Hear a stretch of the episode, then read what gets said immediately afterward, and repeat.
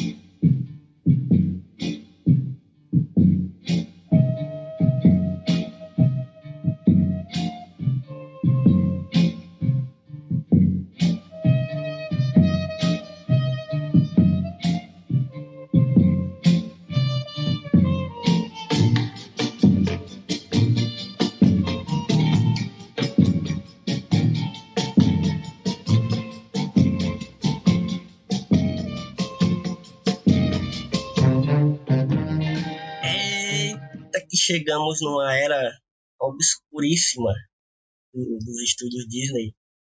E é uma época estranha que eu lembrava de pouca coisa que a gente vai falar hoje, mas foi interessante a gente rever esses filmes.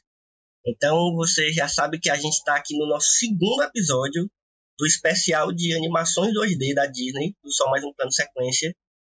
E hoje a gente vai falar sobre o que geralmente é chamado de Era da Guerra ou Era dos. dos como é que às vezes chama, eu vi uma galera chamando de Era dos, dos filmes empacotados, né? Que são vários filminhos que, que eles juntaram e fizeram longas, enfim. E é isso, eu tô aqui com duas pessoas para falarem, para conversarem comigo sobre essa era do- dos anos 40 da Disney. Tô aqui novamente com a Bia, Bia Bock. E aí, Bia? Bu! E olá, pessoas! Estou aqui mais uma vez falando sobre a Disney porque é o melhor assunto do universo. Então, obviamente, não é? Sempre que tem a oportunidade, a gente agarra. É bom demais conversar, cara, sobre Disney. Eu, eu Nossa. tô ansiosíssimo pra cada episódio que a gente vai gravar, eu já tô. É bom demais. Eu também. E tô aqui novamente, novamente não, na verdade, no especial é a primeira vez, mas não no Só Mais Um Plano de Sequência. Tô aqui com Sara Bejales. E aí, Sarinha? Se apresente aí pra quem não conhece. Olá! E aí, gente, sou a Sara, escrevo por só mais uma coisa. Vou voltar em algum momento a fazer vídeo pro YouTube. E já peço perdão por possíveis tosses e pigarros, porque quando começa a chover aqui em Fortaleza acaba comigo normal. Fortalezense não pode ver uma chuvinha que já começa logo a fungar. Uhum. Infelizmente não estamos aqui com Mari, por mais que a gente tenha a gente tinha falado que ela ia estar nesse episódio também, mas infelizmente ela não, não pôde gravar hoje com a gente, mas um dia eu, eu tenho fé que eu consigo reunir todo esse time Disney que eu, que eu formei lá pra gente gravar esse- esses especiais e, e a gente vai estar tudo junto falando.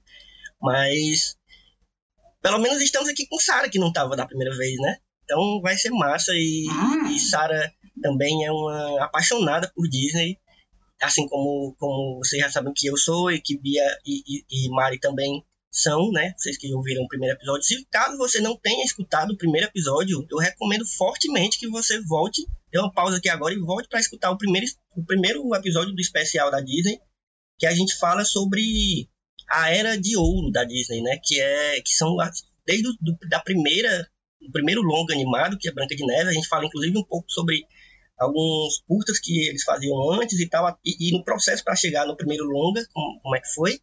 E aí a gente vai falando de todos os filmes, Branca de Neve, até chegar no último que foi Bambi.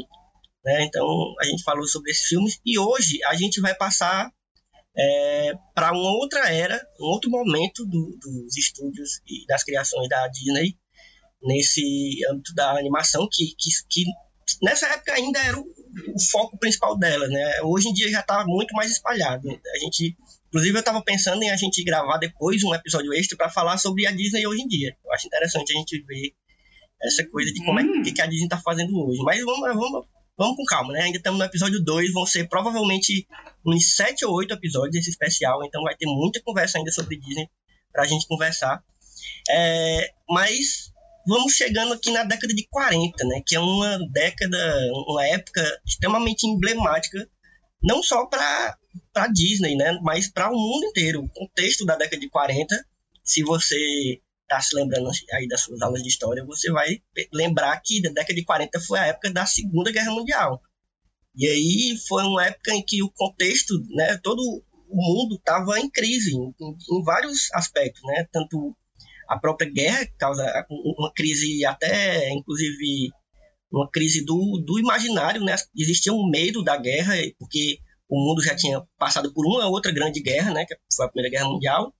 E pouco tempo depois chegamos nesse, nessa, nesse segundo conflito que foi é, foi destruidor em vários sentidos. E aí, no sentido econômico também, já que a gente vai falar da Disney, a Disney é uma empresa, a gente vai, a gente tem que pontuar o quanto ela economicamente foi afetada também pelo, pela guerra, né? Assim como várias outras empresas de vários ramos, mas no ramo do cinema foi um período tenso, porque é, havia crise econômica, né? De, no sentido de não tinha, não tinha tanto dinheiro para fazer coisas que no momento em que está rolando uma guerra são tidas como supérfluas, né? São, são coisas que não, a gente está precisando gastar dinheiro com armas, com, sei lá, com um tanque de guerra. Não dá para ficar gastando dinheiro com, com, com, apoiando o cinema, porque agora não é o momento.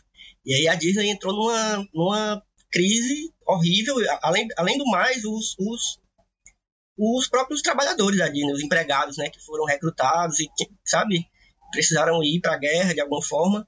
Então a Disney depois de alguns sucessos bem, né, alguns, alguns filmes muito bem sucedidos, outros menos, mas é, enfim, a Era de Ouro termina muito bem com Bambi, assim, termina com a Disney bem consolidada como o grande estúdio de animação da época, mas quando veio a guerra eles tiveram esse grande problema, esse grande é, esse grande monstro para enfrentar, que é essa crise econômica e, e, do imaginário também. Né? E aí eu falo muito do imaginário porque o que, o que se conseguiu criar na época também foi afetado pela guerra, né?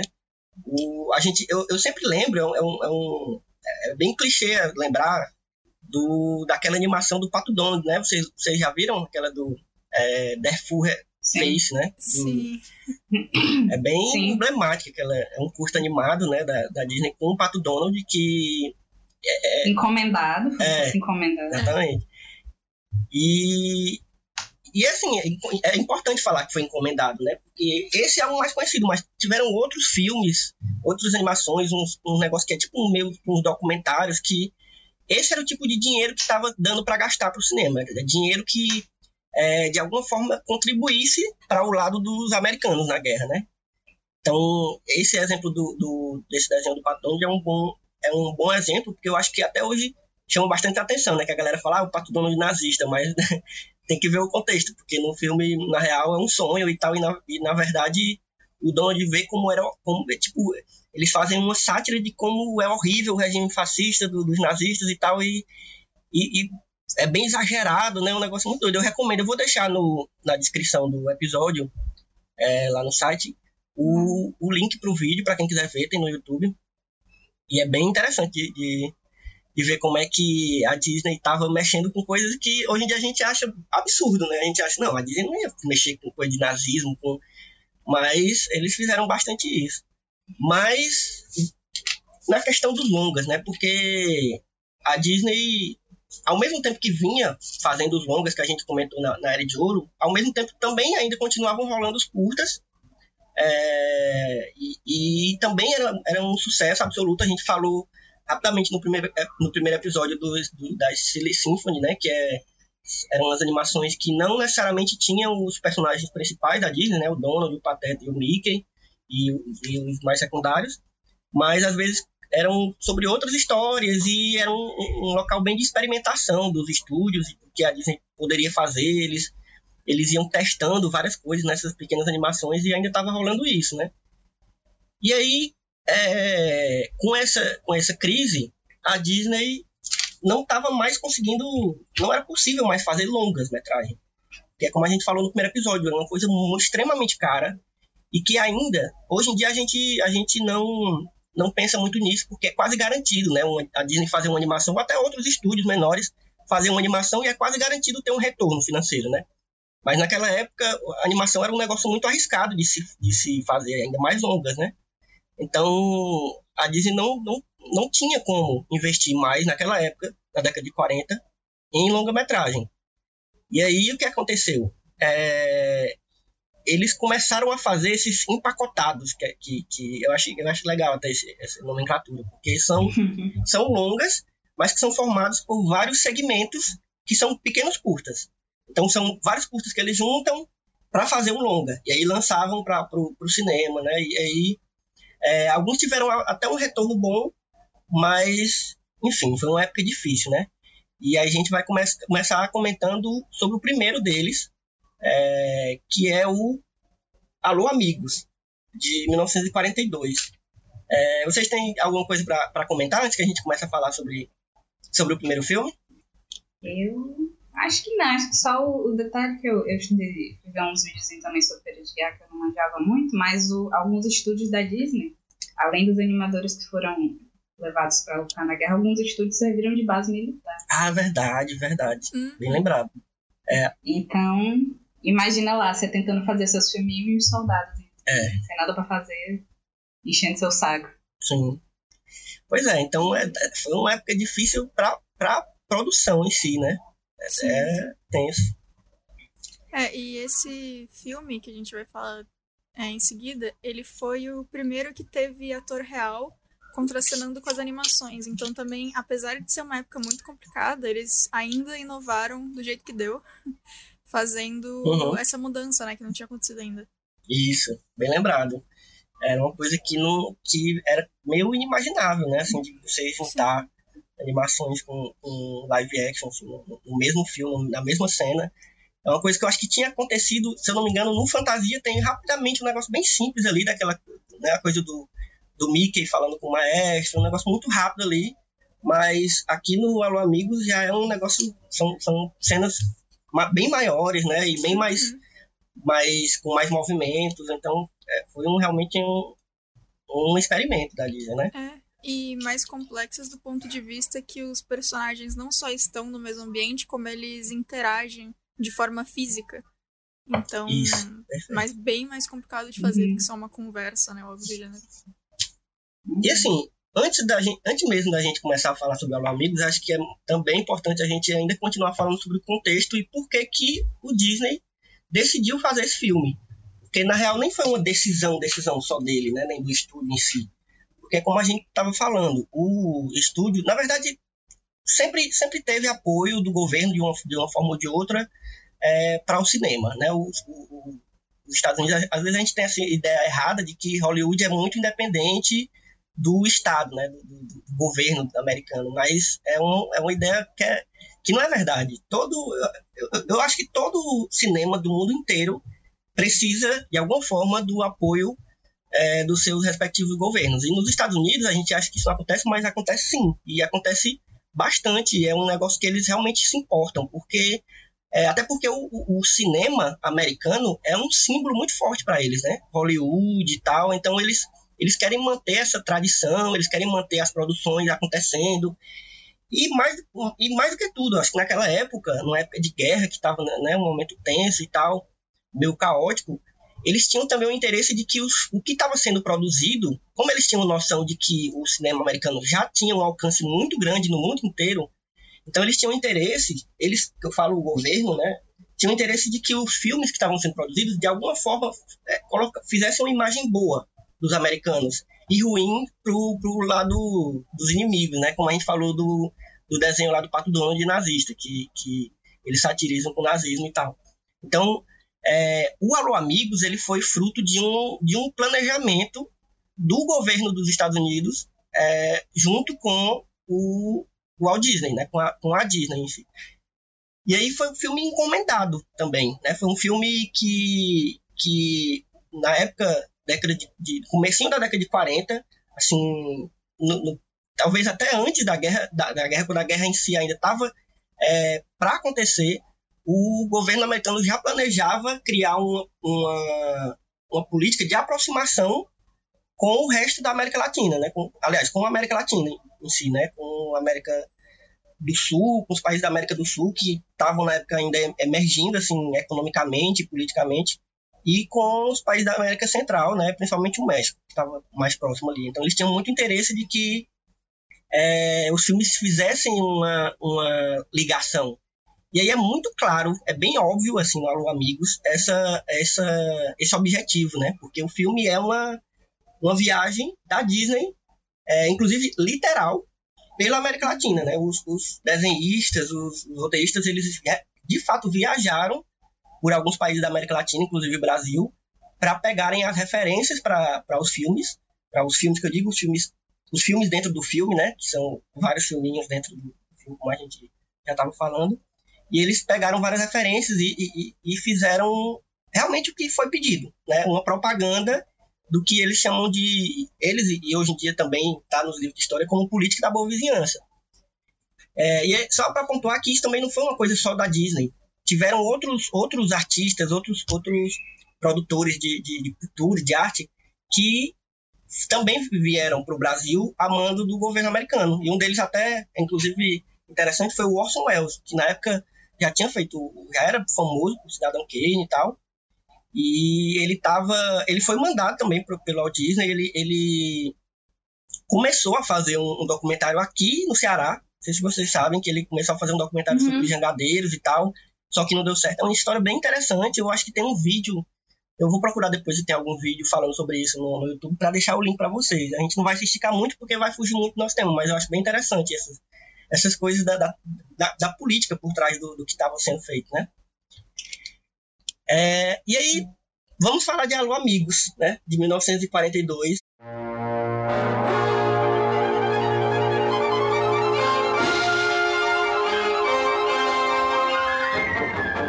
Saudamos a todos da América do Sul, a terra onde o céu sempre é bem azul. Saudamos a todos, amigos de coração, que lá deixamos de quem lembramos ao cantar esta canção.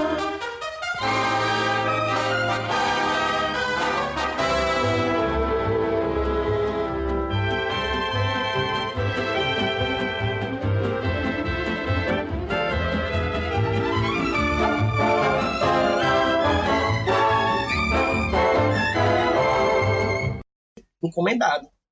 E aí ele é feito por, deixa eu ver, acho que são, são quantos segmentos, vocês lembram? São, são... quatro animações. Peru, Chile, Argentina e Brasil. Pronto, exatamente. E aí eles começam com é, o Donald já, né? Já é um, meio que um símbolo. Eu até fiquei se perguntando por que que não era o Mickey, alguma coisa assim, sabe? Porque o Mickey é o símbolo da Disney. E aí eu uhum. fiquei... Depois eu soube que o Walt Disney ele estava com muito receio de associar o Mickey com o Mickey que é um personagem mais mais simpático, né, vamos dizer assim, com uhum. algum, qualquer coisa relacionada à guerra naquela época. Ele estava com muito receio. E aí o Donald era perfeito, porque o Donald ele é um, ele é um personagem mais, ele é antipático, ele é chato, né? Ele sempre foi esse esse esse personagem mais é, que não, ninguém precisa ter muito medo de usar ele para falar de coisas mais mais doidas, né? Tanto uhum. ele quanto o Pateta diferente do Mickey. Uhum. E aí eles usaram. Logo de início a gente já vê o, o, o Donald chegando no Peru, né? É, é Lago Titicaca. Isso, o Lago Titicaca. É. E aí é bem, é bem engraçado, assim, porque é um, nesse você já vê essa, essa. Eu acho que tem algumas cenas que já, já misturam animação com live action, né? Se eu não me engano. Não. Nesse não, não tem, não? É mais na frente, né? Ah, tem, alguns, é. tem algumas. Não mistura, né? Mas tem alguns, algumas imagens do, do, do, do lago real, né? Isso. E depois eles passam pra animação, é verdade. Isso, eles fazem primeiro, ah, esse é o lago de Chicago, quando visitamos, não sei o que, não sei o que, não sei o que. Aí entra o segmento do, do Donald pra trabalhando essas informações, assim. E falar nisso, tem, tem uma coisa que eu acho massa que é o, o narrador, né? Que ele é praticamente um personagem que ele vai acompanhando esses, essas animações. Sim. Sim. É, e eu, eu acho até. Pode dizer, eu costumo gostar de, de narração quando ela é bem feita, e essa aí ele, ela tem um quê de engraçadinha, né, em alguns momentos. Uhum. Então me ganhou bastante. Não, é muito bom porque eu assisti dublado, né? Porque eu tô tentando ver com o Eric. Esse eu não vi com o Eric, mas mesmo assim eu decidi ver dublado. Inclusive esse, tanto esse quanto o próximo que a gente vai falar, foram os dois que eu realmente tinha visto e eu praticamente sabia decorado que eu vi muitas vezes. Tanto o Alô Amigo quanto o Você Já Foi à Bahia. Porque na época que eu fiz história, eu, eu fiz uma pesquisa exatamente sobre política da boa vizinhança. Por isso que eu tô bem Ah, falante aqui sobre esse tema, porque foi um tema que eu pesquisei bastante, eu escrevi um artigo sobre, sobre essas relações e tal. E eu sabia, eu sei decorado, assim, porque eu assisti muitas vezes, muitas vezes, assim, é, mas fazia muito tempo que eu não via. E aí foi massa rever e, e perceber coisas que na época eu não percebia, sabe? Uhum. E essa coisa da narração foi uma das coisas que eu, que eu fiquei prestando atenção, porque ela é realmente muito divertida e ela leva bem, né, o- os desenhos, porque ele participa, ele conversa às vezes com, com o personagem, ele fica nervoso, né, um negócio bem dinâmico. Ele, ele dá umas ótimas alfinetadas, assim. Dá também. Não sei o que. A, a habilidade do nosso protagonista, não sei o que, tem o dom. É. Tem umas ironiazinhas muito massa, né? Aham. Eu, eu reassisti tudo dublado também. Eu gosto muito de, de coisa de animação, principalmente dublada, então eu não resisti. Não sei Somos todos. se, se em inglês tá tão engraçado assim ou se foi a. Mas eu imagino É, que eu acho que eu sim. nunca nem vi esses, esses é, no original, sempre vi dublado também. Eu assisti com a legenda em inglês, pra tentar ter uma ideia, já que eu ia ver dublado. Aham. Aí a. É, tudo segue mais ou menos a mesma coisa, mas. Tipo assim. A legenda, alguns trechos da dublagem muda bastante. Hum, Eles suprimem algumas coisas, outra coisa eles acrescentam, outras coisas eles mudam. Então, o texto da dublagem é, dá um ar muito menos exótico e estranho e uau, que lugar é esse? Do que a legenda tinha. Como, né? A legenda provavelmente é a tradução literal do áudio original. Então, o, o áudio original é uma coisa muito, oh meu Deus, essas pessoas vivendo assim. E na dublagem, não. Você vê que é uma coisa muito mais, tipo, ah, é que essas pessoas tal, não, não tem esse ar de exótico e essa vida tão diferente. E não sei o que, interessante. sabe? Uhum. É interessante mesmo, né? Eu não tinha pensado nisso, porque na dublagem é, né, é, um, é um brasileiro né, que tá É. fazendo trabalho ali, tanto É, tanto o que tá falando quanto a galera que faz o trabalho de né, da tradução, né? Então acho que eles, sim. eles é, é, realocam algumas expressões, assim, acho interessante. Nossa, inclusive, Sim. pensando agora nisso, porque eu não tinha parado pra ver por esse ângulo, mas o trabalho de localização para principalmente esses quatro países que apareceram no- nos curtas deve ter sido bem complicado, justamente por isso, né? Porque para os americanos era tudo Verdade. novidade, mas tem muita coisa que eles devem ter mudado pra não ficar, entre aspas, idiota pra gente, né? Uhum. É. Interessante. Até o nome, Eu o gostei que nome do eles- filme. É. Porque Eu achei no original. que eles, Fala, fala, sabe? Eu achei interessante que eles, pelo menos, eu, eu não lembrava muito do filme, eu lembrava mais do começo, né? É, eu achava que eles iam ficar, nossa, vai ser, vai ser tudo assim, ser... Fiquei com Uhum. receio. Mas deu pra ver que eles, eles fugiram um pouco de mostrar só a cultura local. Porque assim, todo lugar tem sua cultura local e vai ser, vai ser estranho pra quem vive em, um- em uma grande cidade de qualquer jeito. Uhum. Sim. Mas que eles pelo menos testaram algumas coisas diferentes. Sim, sim. É, falando de metrópolis também e tudo mais. Especialmente no, no segmento seguinte, eu acho que é o do avião. É. Não, ainda tem o do, o do. Não sei se vem antes do avião ou é o do Pateta. Eu acho que o do Pateta ainda vem primeiro- antes. Não, o primeiro Não, é o o Pedro, Pateta- é o avião, é o avião. É É. Pedro, né? O aviãozinho É. Pedro. É. Inclusive, Não, eu tava. é, Não, eu ia falar, Inclusive- naquela hora, eu tava falando sobre o. O título, né, do, do, do filme, que no original é Saludos Amigos, é um negócio em espanhol, assim. ah, E aí, Uhum. pro, pro Brasil não ia fazer muito sentido, né?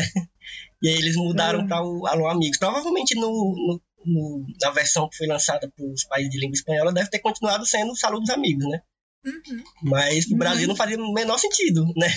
E até a, a, a, a escolha deles fazerem, deles, deles terem feito, né, colocado esse nome, é, diz muito sobre os americanos, né?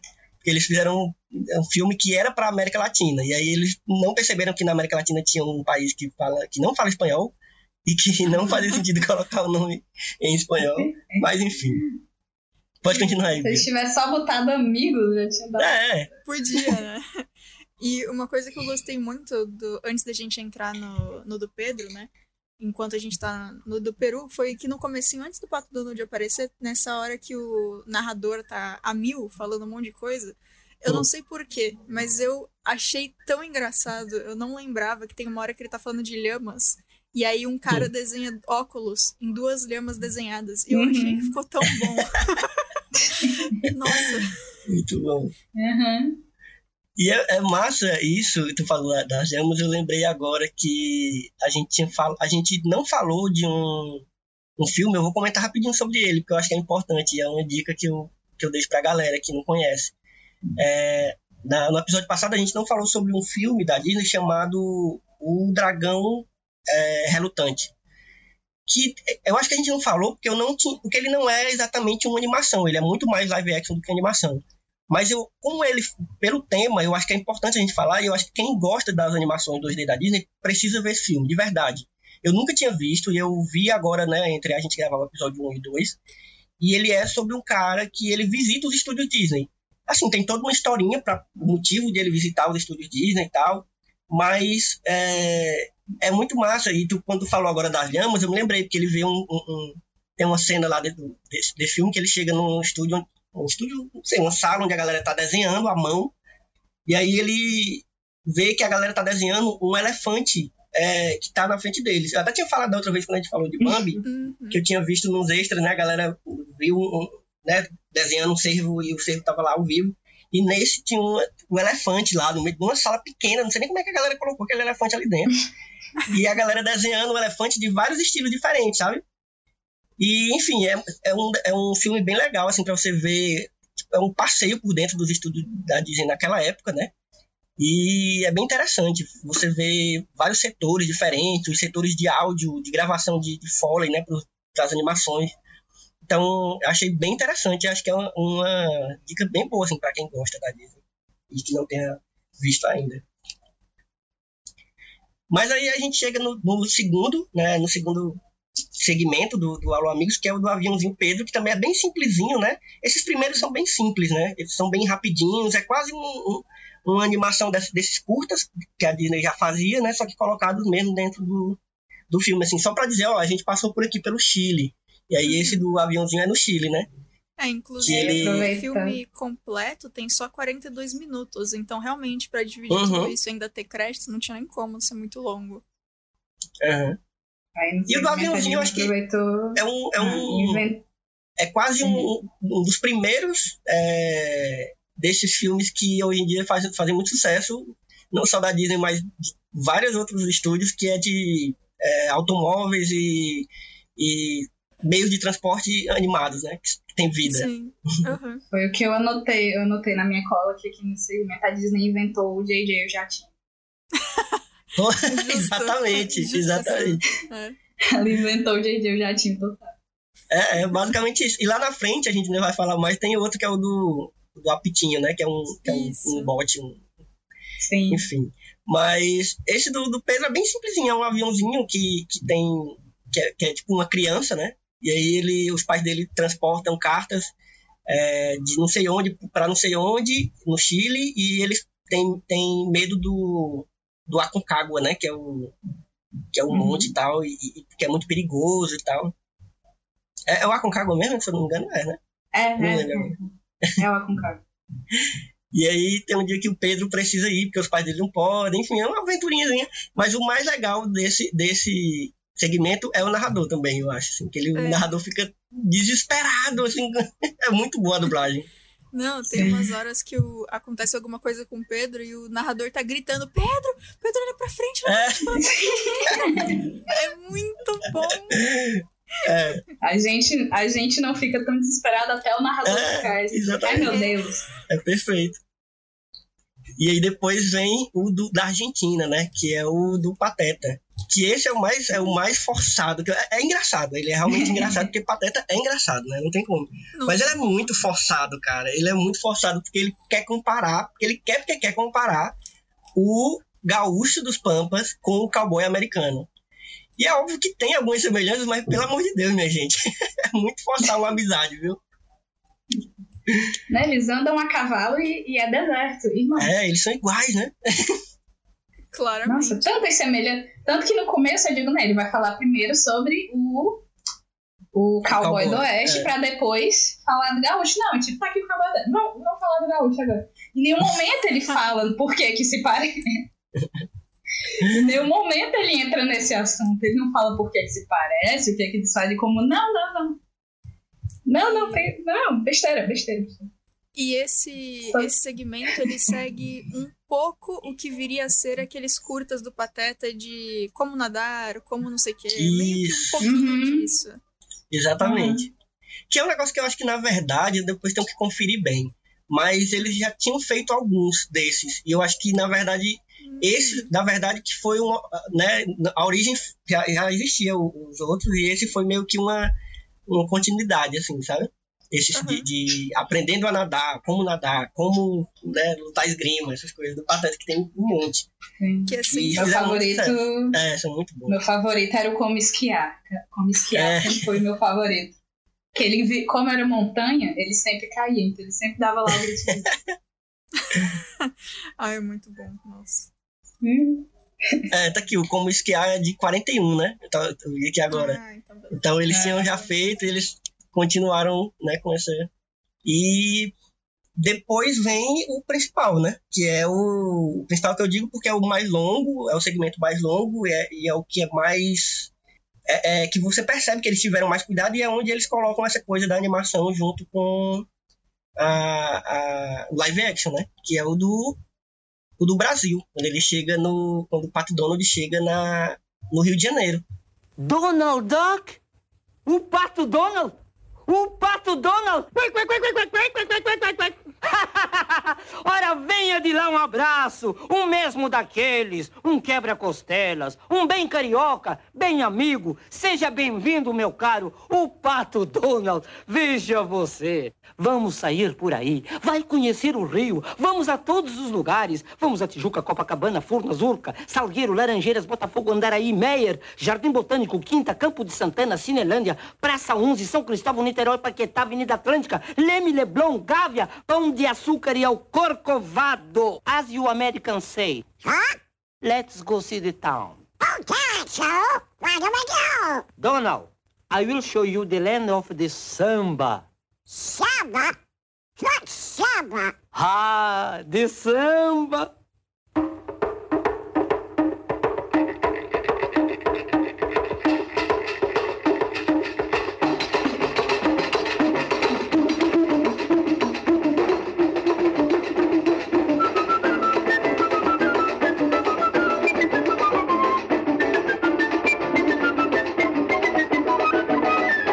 Personagem que ele foi inventado neste filme, se eu não me engano, posso estar enganado, não sei se vocês. É, Se ele já tinha aparecido antes. É, É, foi. Que foi o Zé Carioca. Que, que eu acho muito. Tem, tem toda uma história, eu não lembro bem, mas eu lembro que na época que eu estava escrevendo, pesquisando política da boa vizinhança, é, tem umas explicações para em quem eles, eles se inspiraram para fazer o Zé Carioca, tem um cara específico e tal, o jeito de falar. Sim, Mas a gente pode dizer é um que cara que basicamente. é. Um cara que é literalmente o José Carioca. Ele era tipo o músico da Carmen Miranda. Isso. E até, isso. ele, e até ele que faz a voz, se não me engano. Isso. Ah, é verdade. É, inclusive ele chama É. José Oliveira, por isso que chama Zé. Isso, O Zé. isso. É. Ele tem Mas uma ele é- fotinho bonitinha dele com os músicos e a Carmen Miranda. Se, se pesquisar, Uhum. aparece. É bem bonitinho. Massa. Mas assim, o Zé Carioca ele é basicamente o estereótipo do malandro carioca, né? Do, É. do malandro, boa, boa vida, né? Que não faz nada, só fica perambulando e tomando cachaça e, fumando. Inclusive, né, são coisas que aparecem é, inclusive dentro da narrativa de boas, assim, não era uma questão pra eles, né? O cara aparecer tomando cachaça ou fumando um charuto, sei lá. Não era um Fiquei negócio que eles se preocupavam muito. É muito doido.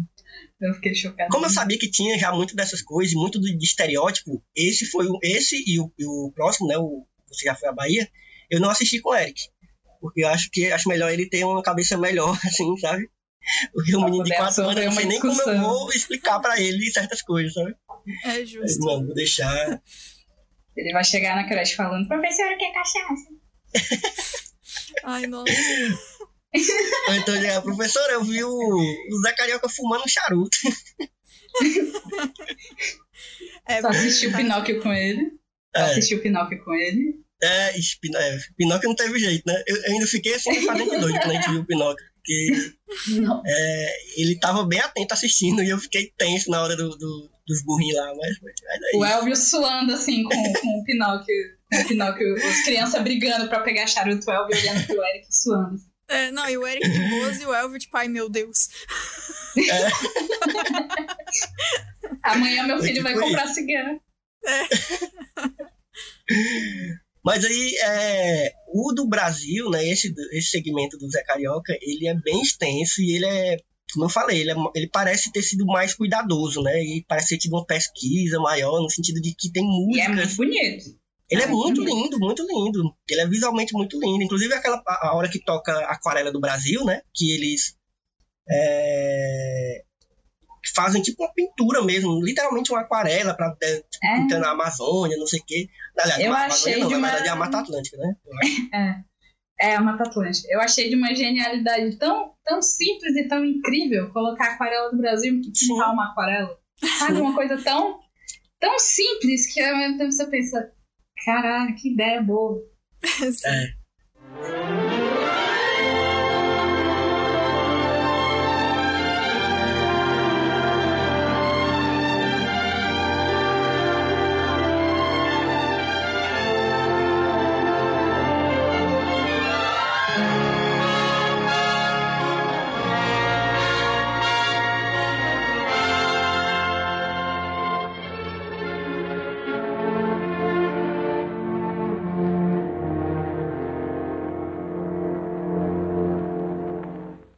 Brasil, é o Brasil brasileiro, é o mulato insoneiro. Vou cantar-te nos meus versos. O Brasil samba que dá bamboleio, que faz ginga. O Brasil do meu amor, terra de Nosso Senhor. Brasil, Brasil, pra mim, pra mim.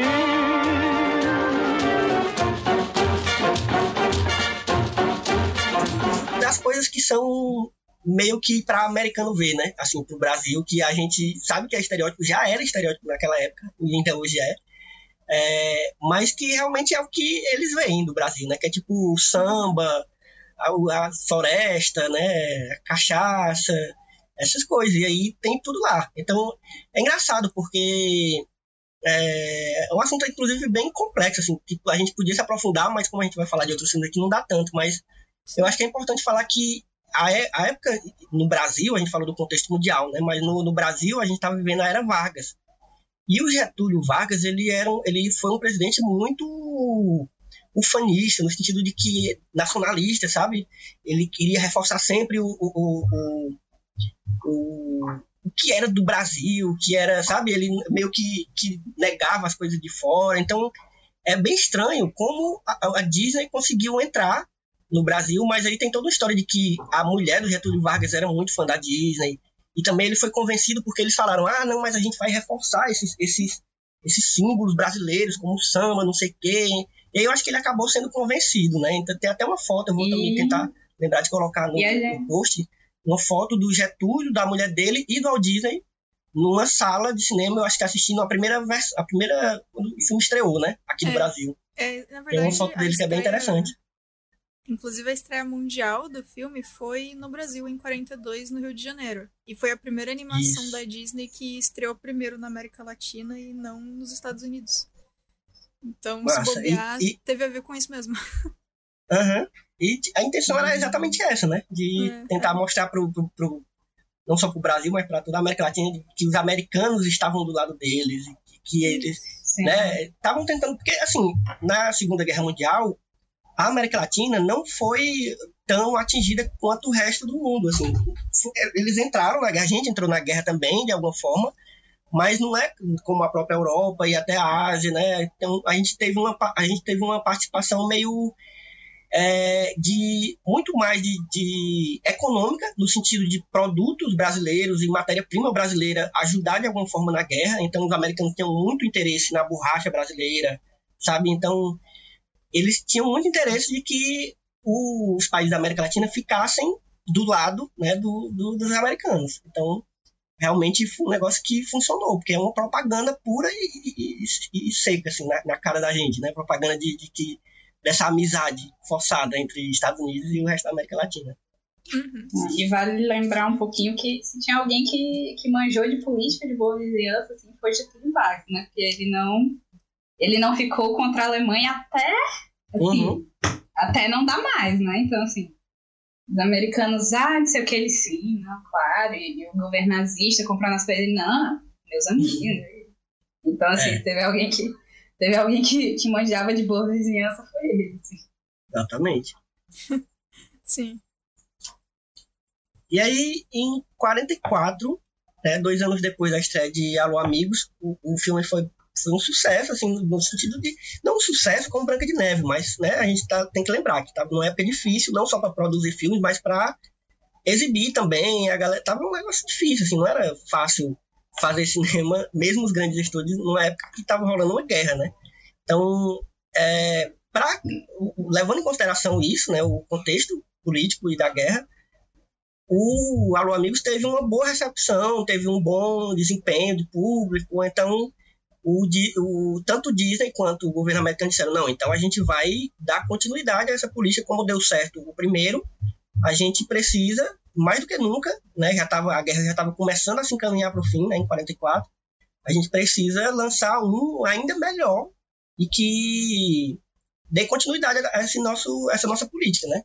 E aí eles fizeram o é, The Three Cabaleiros, que aqui no Brasil ficou conhecido como Você Já Foi à Bahia.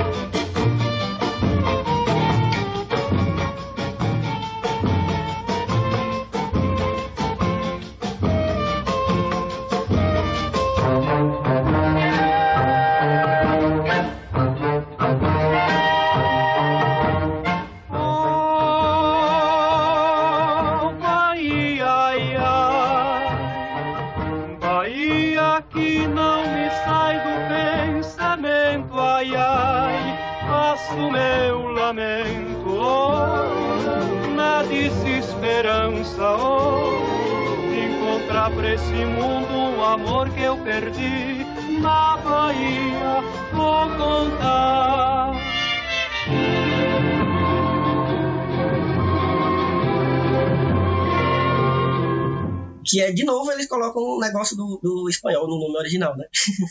Sim. Uhum. E aí no Brasil ele, a gente chamou de Você Já Foi à Bahia, que é, assim, faz sentido porque no segmento brasileiro é uma. O nome do, do, do segmento brasileiro desse filme é Você Já Foi à Bahia, né? Mas eles passam também por outros locais, assim como o primeiro filme. A gente tem, acho que o primeiro é o do Pinguim, que eu acho bem legalzinho. O do Pinguim, Pablo. Vocês lembram desse? Sim. Achei, que é o pinguim que não gosta de frio. Lembrei do pinguim do pica-pau que usava um gorrinho. É. Ai, sim. Era muito bom. E aí é engraçado que é o pinguim que não gosta de, de frio, né? Mora no, no, no, no frio, mas não gosta de frio. E ele tem que. Ele quer ir para um lugar onde tem, onde tem verão, calor, não sei o que, praias. E aí é bem. É um curtinho bem simples, assim como aqueles primeiros do, do filme anterior. É, mas que é bem divertidinho. Parece também um desses filmes que eles poderiam lançar como curta, né? Como já lançavam alguns, mas que eles decidiram colocar dentro porque a temática fazia, né? Tinha, tinha essa temática em comum, que era um pinguim que, que viajava do, da Argentina, no, do sul da Argentina, num lugar bem gelado, e aí, né? Enfim, tinha América Latina no meio, então faz sentido colocar dentro do, do filme. É só pra dizer que aqui no, aqui no Brasil foi Paulinho. Ah, ok. Ah, é verdade, é verdade. Tu falou Pablo, eu fiquei Pablo. É, por isso eu aqui, não, é Paulinho. Ah, Paulinho. É, no original que é Pablo, é verdade. Eu tava... Aí, E aí só depois- de... Hum, deixa eu só falar um negocinho de Isso. ah, que é sobre o começo. Porque eu fiz de novo, né? Eu vi dublado com legenda. Aí, Aí no começo não tinha nada a ver. Não tinha nada a ver a música da introdução. Que tinha isso, eu fiquei trocando. Sim. A música da introdução é diferente no original. É tipo a musiquinha Ah. do. Eu acho que é a música dos Três Cavaleiros que o Panchito canta. Sabe? E aqui é um samba. Tô bem cedo. É, pronto, não. É, porque a dublagem eu- olhando assim, trocando os áudios, dá pra ver que deve ter sido uma bagunça. Uhum. Porque o Donald, o Zé Carioca e o Panchito são as mesmas vozes. Em inglês, em português, provavelmente em espanhol também. E o que é que acontece? Em português a gente tem o Donald falando inglês, tem hora que ele fala português com sotaque Sim. americano. O Zé Carioca ele fica trocando também de português e inglês. Inclusive no áudio original, por isso que nem sempre a legenda passa.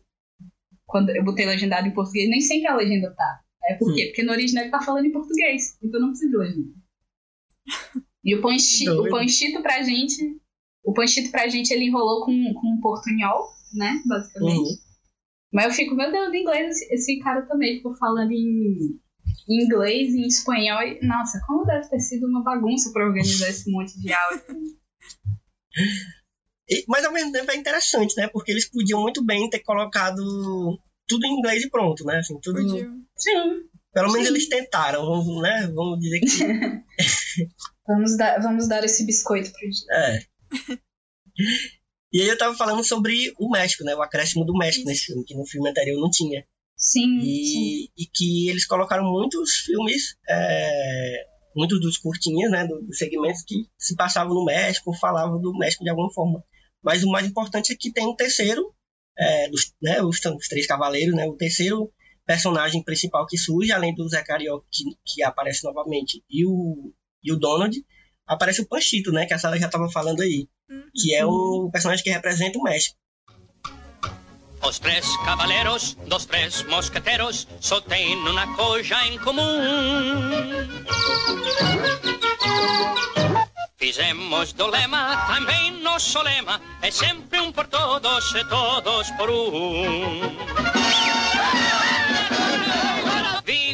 Vivemos unidos e bem protegidos debaixo dos nossos sombreros.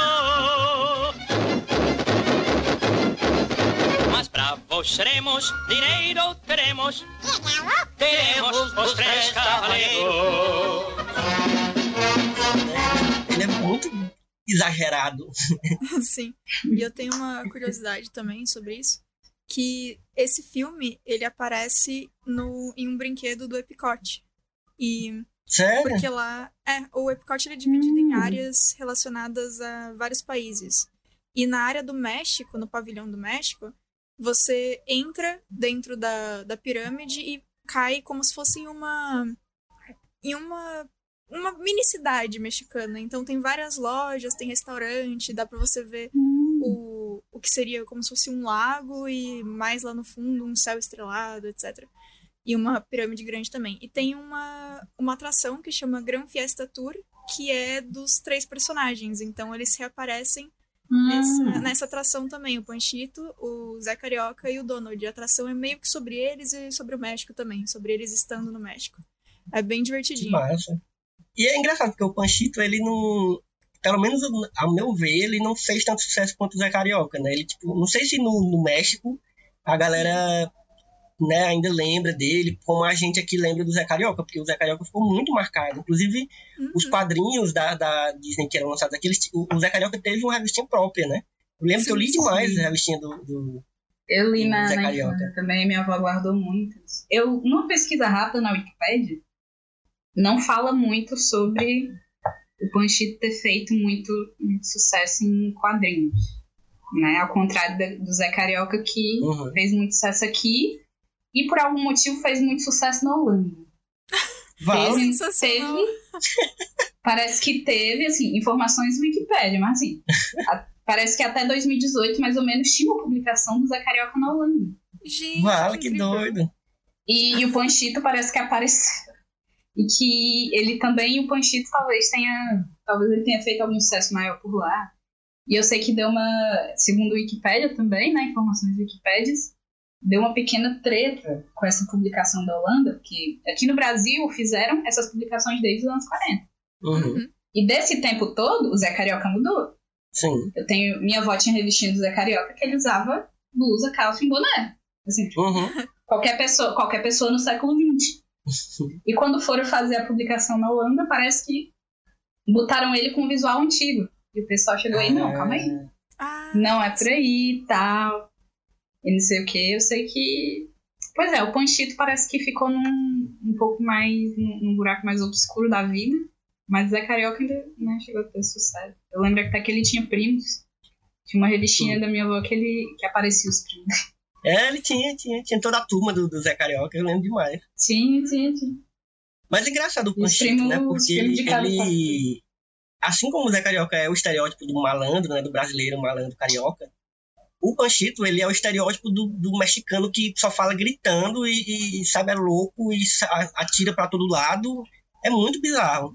Eu fico imaginando se, se essa má recepção dele, eu não sei como é que foi lá no, no México, mas não sei se eles se incomodaram com, com isso. Eu não sei como é que foi como é que o público mexicano recebeu essa, essa coisa, porque é muito estereotipado. Eu não sei se, é uma, Uhum. se isso foi uma questão na época, né? Mas realmente, enfim. Mas, é, mas ele é engraçado, né? No fim das contas, assim, pra, se a gente Sim. levar tudo isso em consideração. Sim. E o encontro deles é muito bom também, assim, o segmento deles juntos, é, passeando, porque o filme inteiro é, é como se fosse o Pato Donald recebendo presentes, né? E ele vai abrindo de um em um e vai, vai É. levando pros, pros, pros E o filmes, né? filme. E o filme acaba que não tem muito uma história, assim. Eu fui marcar no TV Showtime que assisti, tinha muita gente dizendo, ah, mas qual é o plot? Então, cara, não Tem, é. Tem não. Não é pra ter, não é pra ter. É um filme pra ter uns curtinhos bonitinhos, falar que a Aham. América do Sul é legal, tem praia. E, e é isso aí, entendeu? Tem, Inclusive- infelizmente, é um filme que você tem que avaliar um pouquinho o contexto histórico, porque história ele não tem. Fora o, a questão que, que me incomodou bastante em alguns minutos, que o Donald parecia que tava no cio, né? Nossa, o tempo todo. Nossa, tinha umas horas que incomodava muito. Uhum. É, já O tinha... Donald toda hora atrás de mulher e tal. mu- Muito Sim, estranho, muito estranho. Isso já tinha acontecido um pouco no Alô Amigos, mas de forma bem menos agressiva. Ah, nesse aqui, no Você Já Foi à Bahia, É. bem mais. Sim. Aquele, aquele, aquela hora que eles vão pra praia no México, Ave Maria. Pelo amor de. Deus. Nossa, que, que, que surto coletivo foi aquela cena na praia. Eu não sei. A praia Loucura total. fake, a praia fake, só tinha mulher na praia. E é doido, né? Porque, de novo, a gente falou do, no outro tinha a coisa da cachaça e do cigarro, e nesse tem muito. Continua tendo também a coisa do, do, da- dessas eu acho que aparece também o Zé Carioca fumando, essa coisa, tem o, o Panchito atirando loucamente, né? Uhum. Na época, que- na época da, que tava rolando guerra ainda, né? Então. E tinha essa coisa da sexualização da- das mulheres, tanto do- dessa hora da praia, mas até a hora do, que eles estão no. que eles vão à Bahia, que aparece a Aurora Miranda, porque eu não sei se, se a galera sabe que é aquela moça que aparece vendendo os quindim, né? Quindim de Yaya, é, é, ela é irmã da, da, da Carla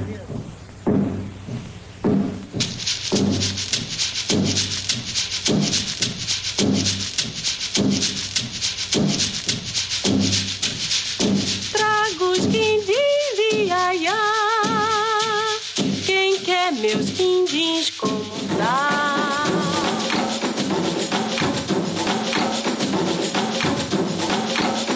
Trago os quindins de Iaiá. Quem quer meus quindins como dá? Tá quentinho, minha gente, é os quindins de Iaiá. E ela não era tão famosa na época como a Carmen Miranda, mas, é, mas ao mesmo tempo ela era associada à Carmen Miranda, e a Carmen Miranda é um desses símbolos da união, da política da boa vizinhança, porque ela é uma atriz, é, ela foi uma atriz e cantora que, se eu não me engano, ela não nasceu no Brasil, mas ela veio criança pro Brasil, eu acho que ela é portuguesa, ou é Deixa eu dar argentina, um não rápido. Deixa eu dar Enfim. um rápido. Eu sei que ela era muito famosa no Brasil, ela criou todo aquele aquele aquele esquema da roupa, né, que é bem característica dela, com aquele chapéu cheio de frutas e tal. E ela fez muito sucesso nos Estados Unidos, muito sucesso cantando aquele tipo de música da época que ela cantava, que música de rádio da época, né? E aí eles Hum, quiseram nascido em trazer a. Carmen Miranda, mas não deu certo. E pegaram o que tinha, que era a Aurora Miranda. Né? Que horror.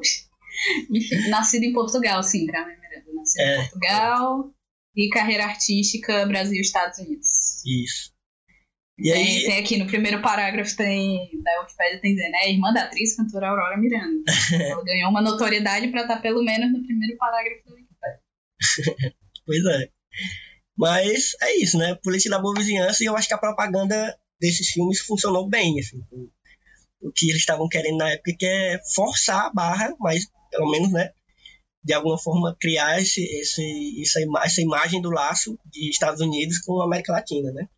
É, e assim, eu acho que para quem é interessado no, na- não só nas animações em si da Disney, assim, quem tem essa ligação maior com, com as histórias, os filmes e como é bonito e tal, mas quem gosta de saber também sobre a Disney como uma empresa, eu acho que ver esses filmes é fundamental, assim, para você entender esse momento da Disney, né? Sim. E aí, é, acho que a gente pode passar pro próximo, de Eu 1900 e- queria só fazer, só fazer um adendozinho, Hum, que eu acho interessante comentar, que tanto o Zé Carioca como o Panchito reaparecem na segunda temporada do reboot de DuckTales. É, eu Na não segunda assisti, eu temporada só de vi a informação. Do reboot de DuckTales. Ah, é, eu não sabia No- não. Do novo? É, eles estão na segunda. Isso, tá na segunda. Vale. Eles aparecem na segunda temporada. Não sei, eu não assisti, eu não vi como é a história, eu só vi. Eu lembro de ter visto na época, assim, todo mundo pipocando. Zé Carioca reaparece, não sei o que, não sei o que, não sei o que. É... Ia falar de, uma... ah, de outra mudança que eu adorei, que também foi pra deixar um pouco mais local, que é quando eles vão falar, perguntam do professor, né? É logo Sim. no começo, que eles falam o professor Ari Barroso. Uhum. E é o Ari Barroso que faz. E no original é um cara que não faria sentido pra gente, que é o Sterling Holloway. Tipo assim, não é ninguém, não é, não é ter apelo pra ninguém. Aí eles botaram o Ari Barroso. E você acha importante a gente salientar que no, no live action na Bahia todo mundo é branco e. Bom, não é assim. Bom, bom, né? É Não é, não é assim. pra dizer o mínimo, né? Não é, não é por aí. É, aquele negócio que a gente tava falando, né? É interessante você ver esses filmes é, pensando no contexto da época, assim, porque ele é cheio de coisa errada, cheio de coisa errada. Assim, de estereótipos, de coisas politicamente incorretas, e fora todo Tem umas do filme, né? expressões. Tem umas Sim. expressões racistas, sabe? Que não só racistas, mas extremamente antiquadas. Assim. Aham. Então vamos passar pro próximo filme, que é o Música Maestra.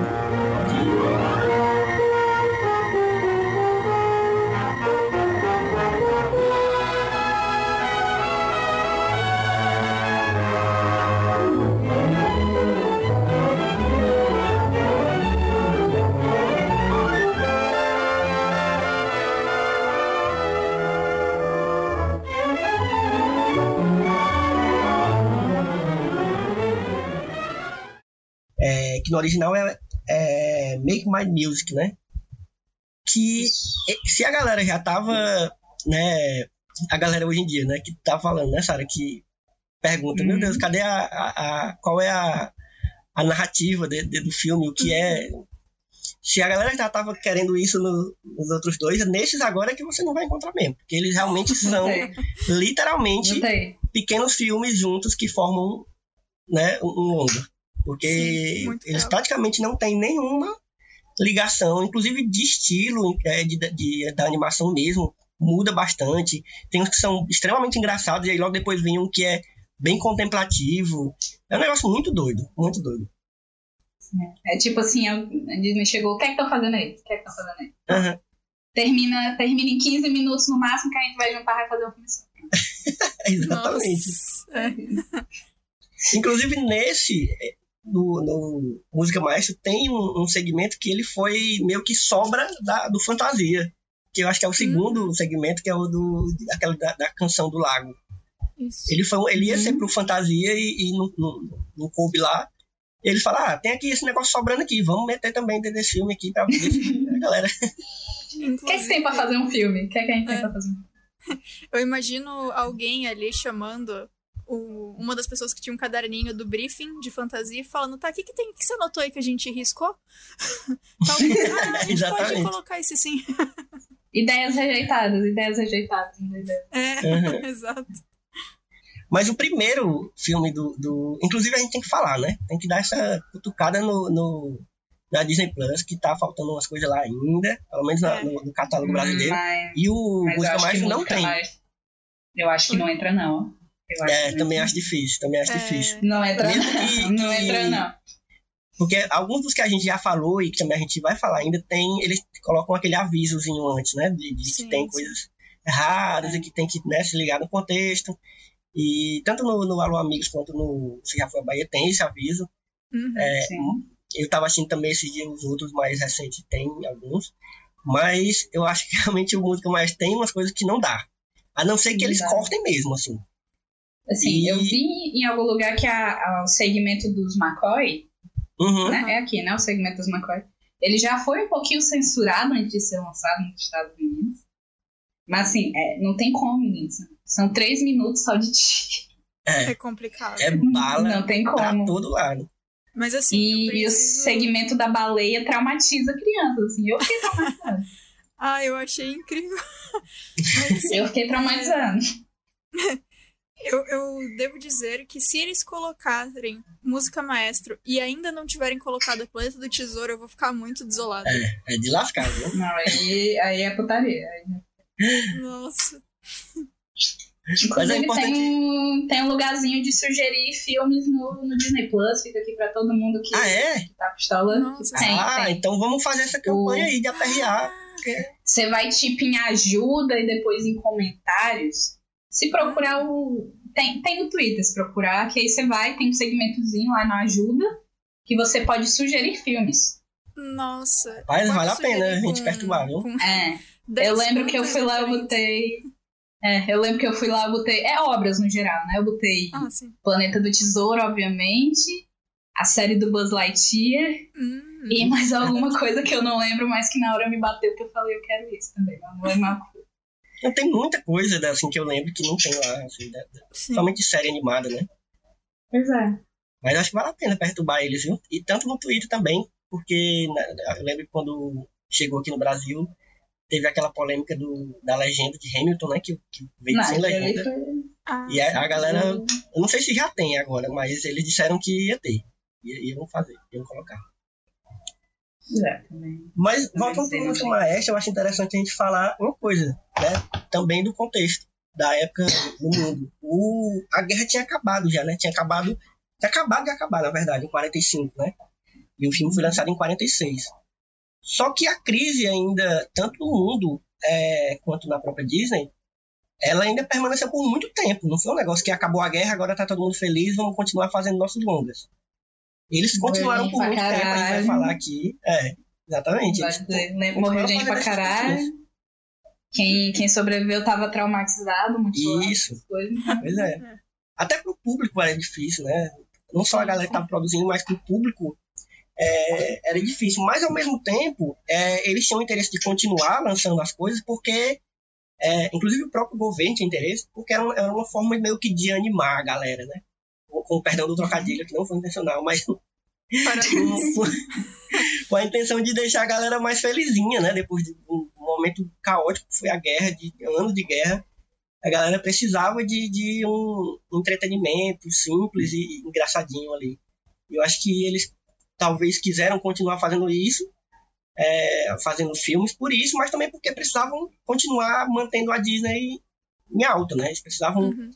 Uhum. até voltar, o- as coisas voltarem um pouco ao normal, e tanto falando do, do mundo quanto do dinheiro que a Disney tinha para fazer os filmes, é, eu acho que eles, eles quiseram manter o público sabendo que a Disney existia, né? Então eles continuaram fazendo esses filmes. E aí o Música Maestro foi. É isso que a gente estava falando, né? Foram várias tentativas, foram vários experimentos também. Além do, do- dessas sobras que a gente tinha falado, do, do Fantasia, eles fizeram muitos filmes que eram muito diferentes do que eles estavam fazendo antes. É, tanto dos longas quanto dos curtas que eles já tinham feito, né? Então a gente vê uns filmes bem, bem diferentes, tipo o do, o do Lápis, que eu acho bem legal. O do Lapso. Vocês lembram desse que o Lapso vai desenhando na hora a animação? Sim, Sim. Tipo- sim. Parece que foi, parece que foi o filme em que isso foi introduzido. Sério? Essa É muito questão legal, parece é que bem- foi. Parece que foi. Porque o cara vai desenhando na hora e as coisas vão ganhando, vão se animando e a história vai acontecendo. Eu achei bem bonito isso. E, e a música, que é tudo com jazz e tal. Hum. É, Legal. eu não sei se esse, se esse vale a pena a gente falar de todos os, os- os segmentos, mas eu- se vocês quiserem destacar algum, vocês têm algum que vocês gostam mais? Música maestro? Eu tenho que admitir que eu assisti depois do almoço, estava com sono. E a do, do lago. E a do lago me, me pegou e botou pra dormir, assim. É, não, Então, esse lago é muito chato. Ele é bonito, mas é muito chato, né? É, me, me botou assim, me botou pra eliminar o segmento do lago. Eu fiquei, eu assisti um pouquinho.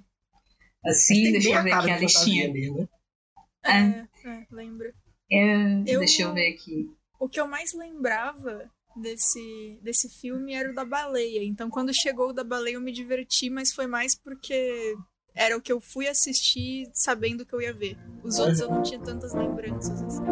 Io sperai che a me la vita tronca veste il mio spavento. Ma Let me off. notte This is the mutiny. Vivo ancor per mio tormento, come a rovina del velo, che la giva terra e cielo. Mamma mia, he's swallowed two hapressings. O, o da baleia é o mais, mais legal, assim, né? O mais diferente, mais, assim, mais animação da Disney, né? Uhum. Assim, que tem uma historinha mais e tal. Acho que é isso. O, o do beisebol é, é engraçadinho. Do beisebol É, é o do engraçadinho. beisebol parece mais aqueles. Os, as animações, né? Do Symphony, um negócio mais engraçadinho. Uhum. Eu, eu gosto E- muito, o que eu mais gosto. do- eu nunca tinha visto nenhum, acho que nem, nem- não lembro de ter visto nenhum desses. É, mas o que eu mais gostei foi o do Pedro, Pedro e o Lobo, É, eu que ia é baseado naquele Sim. conto dos- Esta é a história de. Ah, ah, ah, sim, é, Pedro e o Lobo. Quando Prokofiev compôs a música para Pedro e o Lobo, representou cada personagem desta fábula por instrumentos da orquestra. O tema musical de Pedro é tocado pelo quarteto de cordas.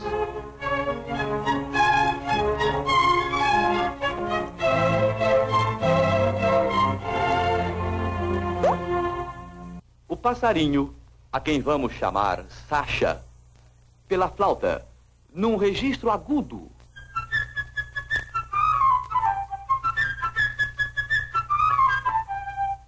Sônia, a pata, pelo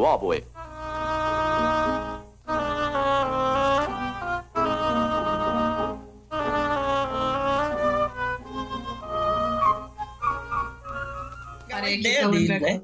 do- da música. Nossa, Vocês lembram disso? sim, eu acho que. Eu lembro, era bem divertidinho, assim, uma coisa meio. Lembra, lembra um pouquinho a velha Fiara, assim, porque, porque vai Aham. falando um monte de bichinho, um monte de bichinho e eles vão incluindo na história. É, E eu acho que o que eu mais gostei desse, na verdade, é que eu não lembrava do, de como eles fizeram as traduções para os nomes. É, porque todos os bichos têm nomes e eu não. Ah, eu não vou lembrar agora. Vocês lembram os nomes dos bichinhos? Mas eram uns nomes tão engraçados, tão, tão Era. entre aspas, Eu não aleatórios. assim. Eu lembro que os Hatfields e McCoys, né, que. Que é essa história, né? Que é, é bem comum nos Estados Sim, Unidos. sim. Teve uma minissérie, teve uma minissérie sobre essa briga aí, muito histórica. Sim. Virou os Pereiras Ah, é verdade. e o. Nossa, esqueci o outro, mas virou os Pereiras e o não sei que. eu vou tentar achar. é, Você mandou no grupo, né? O. o, o- Mandei, mandei o filme. link. Cadê? Mas eu quero eu- abrir, eu quero muito ver o o do nome. Pedro, eu acho, o que eu acho mais legal é o que eu tava falando, é aquela coisa que eles, eles brincam com a música, né? E, e é até explicado antes de começar o filme é, que eles vão ter um instrumento e um- uma música para cada personagem. E aí é legal porque eles já dão essa orientação antes do filme começar pra gente ter na cabeça é, a- essa ligação entre a música e, o, e os personagens e a história, né? Eu acho bem legal isso, cara. E a música, é a, a trilha toda do, do desenho é muito bonitinha. E aí quando você tem essa, essa essa explicação antes, você fica prestando mais atenção ainda em, como a música vai contando a história, né? Acho muito legal. Uhum. Eu ia falar de outro aqui, mas eu, eu confundi. O que eu ia falar no, no tempo de melodia. Não, não, deixa pra lá, deixa pra lá. Pra lá. Daqui a pouco. Sim, tu disse que ia procurar Porque alguma são- coisa, como é? É, eu tô tentando achar, eu quero descobrir o nome dos bichos que andam junto com o Pedro, no Pedro e o Lobo. Eu tô tentando achar aqui. Porque eu assisti esse. Esse filme eu assisti acompanhada e foi o filme inteiro a gente repetindo os nomes, porque os nomes eram excelentes. Eu tô, tô eu lembro que eram, eram nomes engraçadinhos. Eram nomes engraçadinhos. Eu achei os nomes, mas é o original aqui. No, no- na dublagem são outros nomes mais engraçados, né? É, ah, ok. É. Achei o. Abri, na verdade, o arquivo. Ó, tem a Sônia, é um dos bichos. Sônia é o pássaro. É o, pa- É um pato, não sei, que é verdinho. é o pato. Aham. Vamos ver o resto. Tem o Sasha também, que é o pássaro rosinha. Ah, então é isso mesmo. São os nomes que tem aqui, que eu encontrei no IMDB, são os que tem na dublagem. Eu lembro que é, Ah, é é? Sasha mesmo na dublagem. Eu acho que é. Ah, Como é que estão os outros do IMDB? Quer dizer, se bem que esse a gente. Ah, é, a gente. Eu vi dublado também, é, tem razão. Aí tem o. o... Deixa eu ver. O gato é Ivan. os Pereiras. Eu lembrei, eu Isso, acho. Eu acho que é. eram os Pereira, os Pereiras e os Padilhas. Ah, isso! Os Pereiras e os Padilhas, os Redfields e os Macó. Ai, é muito bom. Nossa, a dublagem. é, como sempre, excelente, né? É. Eu sabia que era o nome. Eu sabia que era o nome de alguém famoso. E é legal porque tem, tem esse da, da briga das famílias já é uma primeira. Uma primeira. é, a primeira vez que eles começam a mexer com as coisas da história dos Estados Unidos, né? De, de tipo, É. pegar personagens e, e fatos conhecidos da história dos Estados Unidos e, e fazerem animações. Eu acho que é a primeira vez que eles fazem isso. Porque depois eles vão fazer mais vezes, né? Com, com a história do, do próximo. Já eles pegam a história do, do cara que, das maçãs, que é o Johnny, Johnny Semente de Maçã, se eu não me engano. Sim. É, é isso. Johnny e Semente de Maçã. Mas é no, não é no próximo, É. não. É no outro. É. É muito confuso, né? Porque são muitos desenhos, É. e a gente ficou misturando, tudo, como a gente viu tudo É. de uma vez. É, o, o que eu lembro que é, que é tudo no mesmo é o Icabode e o Senhor Sapo, porque tá, tá no título. É. Isso, é, é E são só dois, né? É. e é o mais legal de, de todos. É. É, o, o Música Maestro, ele. Justamente por ter tido esse problema com violência, nudez, morte, etc., ele não chegou nem a ser lançado pra Blu-ray, inclusive, em lugar nenhum. É. A É, Disney então realmente- colocou. É, tá É, eu acho que esse vai- né? Eu acho que vai cair no esquecimento esse aí. A não ser que um dia a Disney fique sem coisa pra botar no Disney Plus. E não, agora eu vou criar o segmento aqui do- dos filmes velhos que a gente não quer falar sobre. e vai botar.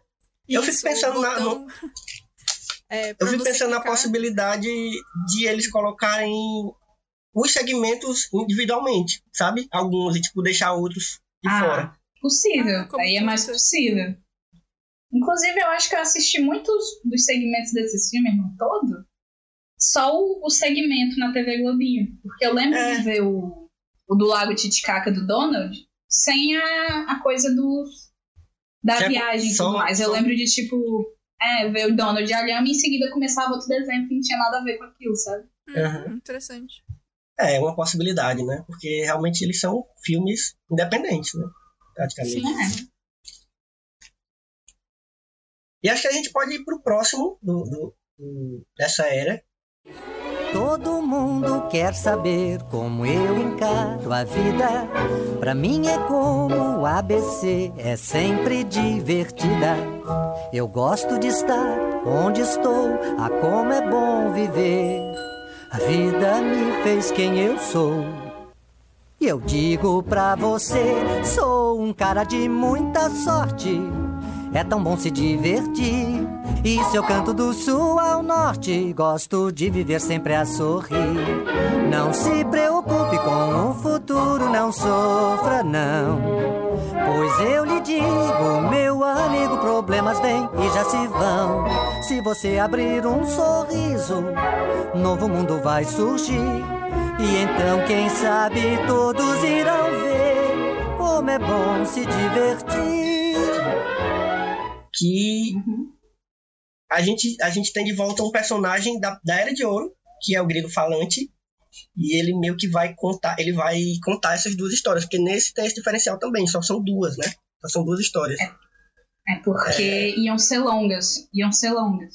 Exatamente. Isso. É, o- é o mesmo Eles caso adaptaram. das aventuras do, do Icabote e Senhor Sapo. Ambos os filmes Isso. eram pra ser longas e não deu certo.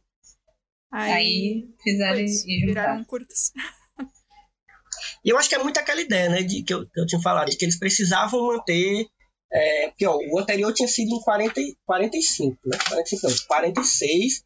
Então, eles tinham que estar lançando sempre coisas para o cinema, porque a Disney precisava estar em alta, assim, precisava estar sempre aos olhos do público, né? E aí é legal porque esse, esse é o que eu, eu, eu fiquei dividido com. Eu também nunca tinha visto como é bom se divertir é, que no original é Fun and Fancy Free. E eu detestei o do Bongo, achei assim, muito sem graça. Acho que tinha um potencial ali. Não sei o que, que vocês Eu acham senti dele. que. Mas eu eu senti que um tempo depois. Eu senti que um tempo depois esse segmento inspirou o bicho vai pegar. Porque parece demais. Parece demais para não, parece demais para não ter sido uma, uma leve inspiração, assim. A história, Sim. obviamente, não é igual, mas o urso que é do circo, aí o urso vai pro meio do mato, eu falei, hum, É verdade, hum, é tô, verdade. vendo, tô vendo, tô vendo isso aí. É, eu não lembrava direito da história do Bongo. E aí, reassistindo agora, eu não achei chato, tipo, eu não senti sono nem nada, mas eu não fiquei tão animada. Foi uma coisa mais, ah, ok.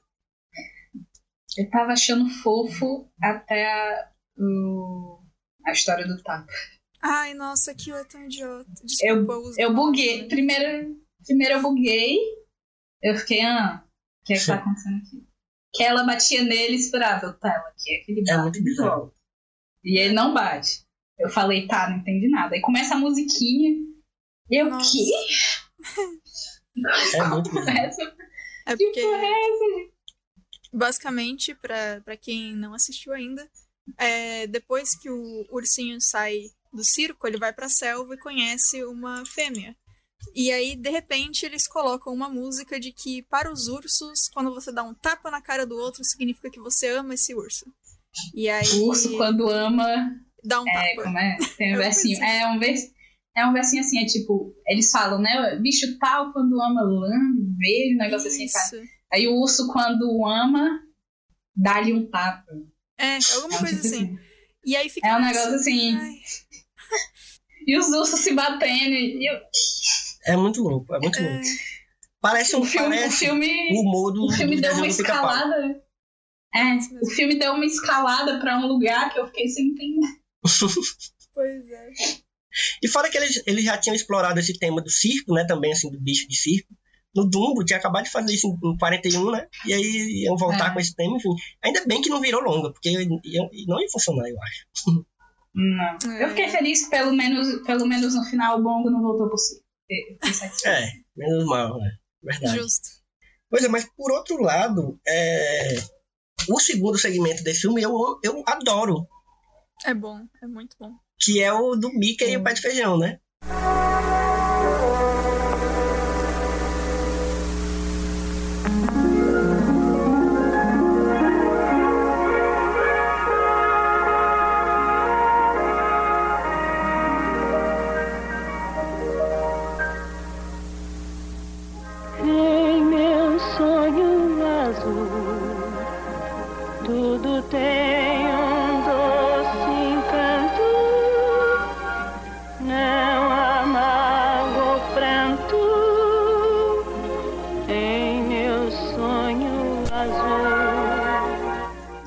Considero o Mickey o terceiro. Pra mim, a a festa estranha dos bonecos é o segundo. É verdade. Tem isso também. É muito Ai, louco. gente. Nossa, eu lembro, eu lembrei daquilo. Eu não tava lembrando muito do filme, não tava lembrando muito do bongo. Quando começou aquilo, eu fiquei, ah, esse filme. E nossa, Eu tipo acho que assim, o grilo, o grilo vê nela, ah, uma festa. Na Hum. casa em frente à sua, ah, vai ser um aniversário de criança. E tem a menina, o cara, os bonecos dele, eu fiquei. Que festa estranha. Festa estranha com, festa estranha com gente esquisita tem eles. Plot gente não deixava minha filha nessa festa. Desculpa, mas.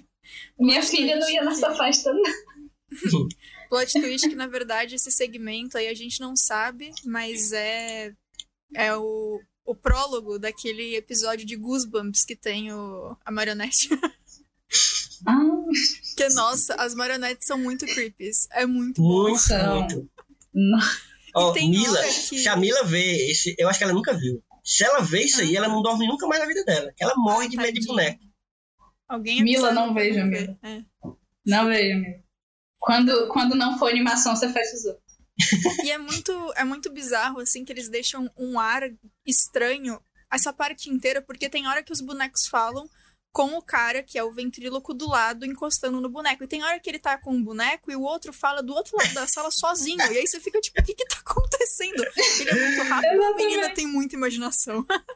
É isso, é isso. Tem, alguma coisa tá acontecendo nessa festa. E tem aquela É, é menininha, não- tem a menininha, a gente fica, meu Deus, menina, alguém tira essa menina dessa sala, pelo amor de Deus. Exatamente. Exatamente. Nossa, É, eu fiquei. Mas eu, eu, eu, eu gostei um pouco do- desse segmento só porque é, no Disney Plus, o Como é Bom Se Divertir tá redublado. Né? Não é o áudio original. E quem faz a menininha é a Ana Lúcia Menezes, que é o exemplo melhor pra dizer, ela é a Toff do Avatar, a Lenda de Aang. Ah, que ah, ok. Aí eu fiquei, primeiro eu fiquei, é, primeiro eu fiquei muito feliz porque eu gosto dela, depois eu fiquei, meu Deus, as pessoas tiveram que redublar aquela música estranha do Urso dando tapa É verdade, Ai, em 2000 e pouco. realmente. Os, os ossos do Mas o segmento do, do Mickey, né, o Mickey Pé de Feijão, se eu não me engano, eu vi em algum lugar que... Engraçado, é- é, a gente traz informações aqui, gente, o pessoal que tá ouvindo. Vão, se você quiser se aprofundar, vão atrás de confirmar as informações que a gente traz aqui, porque a gente tá falando de cabeça. Eu, Não é eu tudo vi em algum verdade. lugar que o, esse do, do Mickey foi a primeira vez que apareceram juntos, o Mickey, o Donald e o Pateta. Alguém, alguém con- é, é, confirma isso aí? Tu sabe, Sara? Não sei opinar. Nossa, eu não sei também. Eu não tenho certeza Pode. disso. Eu, está em algum lugar na minha cabeça essa informação. Pode, pode ter sido, porque a gente sabe que por muito tempo os personagens eram curtas e dependentes. Uhum. Tipo assim, no máximo o Mickey com a Minnie, né? Sim. Eu não, eu não lembro assim de nenhum curta muito antigo do Mickey com o Donald, por exemplo. É. É, é, é possível que seja mesmo. Mas. E o Pateta tinha uma carreira solo consolidada. Consolidadíssimo. É, e pode ser, realmente pode ter sido. Pode ter sido. Pois é, aí o, o, esse, o começo do, desse curto deles, juntos, eu acho muito engraçado e ao mesmo tempo muito triste. Porque eles são três miseráveis que estão vivendo numa casa morrendo de fome, que não, sabe? É desesperador. E tem uma parte que é muito engraçada, que é quando eles estão dividindo a comida. Vocês lembram disso? Meu Deus do céu, eu morro de rir. Nossa. Eu morri de rir assim naquilo ali. Que eles vão cortar umas fatias de um pedaço de pão minúsculo e as fatias parece que eles estão cortando Finura de de, de presunto, sabe? Sim, é muito. Finura, pão é finura chega de Bíblia. transparente. Finura de página de Bíblia. Finura É. de página de Bíblia. E eu Exatamente. preciso, eu preciso contar pra vocês que no, logo depois que eu assisti, reassisti esse curta, eu fui comer pão e aí a hora que eu fui cortar, eu dei um sorrisinho e tentei cortar o mais fino que eu conseguisse. É Eu muito precisei. triste. Eu acho. Eu acho justíssimo, inclusive, está certo você. Muito obrigada. Mas eu, eu gostei muito desse, dessa, da interação deles, eu gostei muito desse segmento, assim. E o gigante também é muito engraçado. Uhum. Ele é bem bom, né? No, no geral, Sim. assim. E aí, nesse, nesse filme, são esses dois segmentos. Três, né? Na verdade, a gente tem contando como dos, dos bonecos bizarros, e, tem, e, e é todo contado pelo grilo falante, que também é muito aleatório, né, gente? O, É. o É. grilo ser resgatado assim, por quê, né? Mas bem. eu acho que ele. Eu não sei, eu acho que foi porque o Grilo tem essa vibe muito, muito feliz, ele é a consciência. Não, Uhum. não sei, ele tem, ele tem uma moral, assim, sabe? O Grilo você. É. Não, esse personagem não faz merda. Sabe? Justo. Esse personagem sabe das coisas que ele fala. Esse personagem é, é bom, assim. é tipo, Uhum. É, e É, vamos dizer assim, ele é um, ele é um mentor. né? Ele é. E ele é usado até como esse tipo de mentor, a pessoa que sabe das coisas, em outros lugares, como por exemplo no Kingdom Hearts. É ele que tem a, o livro que tem todas as informações que você vai pegando ao longo dos mundos que você passa. Ele é o, o journal que você, que você abre pra ler tudo, é o journal dele, é o diário dele. Massa. Então ele realmente tem essa, esse ar de, de ter informações. É, Massa. e eu acho interessante que é ele que traz, assim, mais literalmente, a vibe escapista do filme. Uhum. Ah, Que ele, ele literalmente fala: não se preocupe com problemas, se divirta. isso. é. Tem um jornalzinho que fala um negócio da guerra, ele fica: não, não presta atenção nisso, não, não pra Ah, é quê? engraçado esses detalhes, né? É, você vê assim, eu, eu peguei assim, bem, bem na hora, assim, ah, eu tô vendo isso aí. Ele dizendo literalmente, é, o- é o precursor do Hakuna Matata. Nossa, perfeito. É, li- literalmente um, um, não se preocupe com os seus problemas. Vai viver sua vida, não se preocupe com o problema. Por que, é que você vai se preocupar com isso? Uhum. É engraçado. que Aí logo depois aparecem os três Mickey Pateta e Donald miseráveis morrendo de fome, né?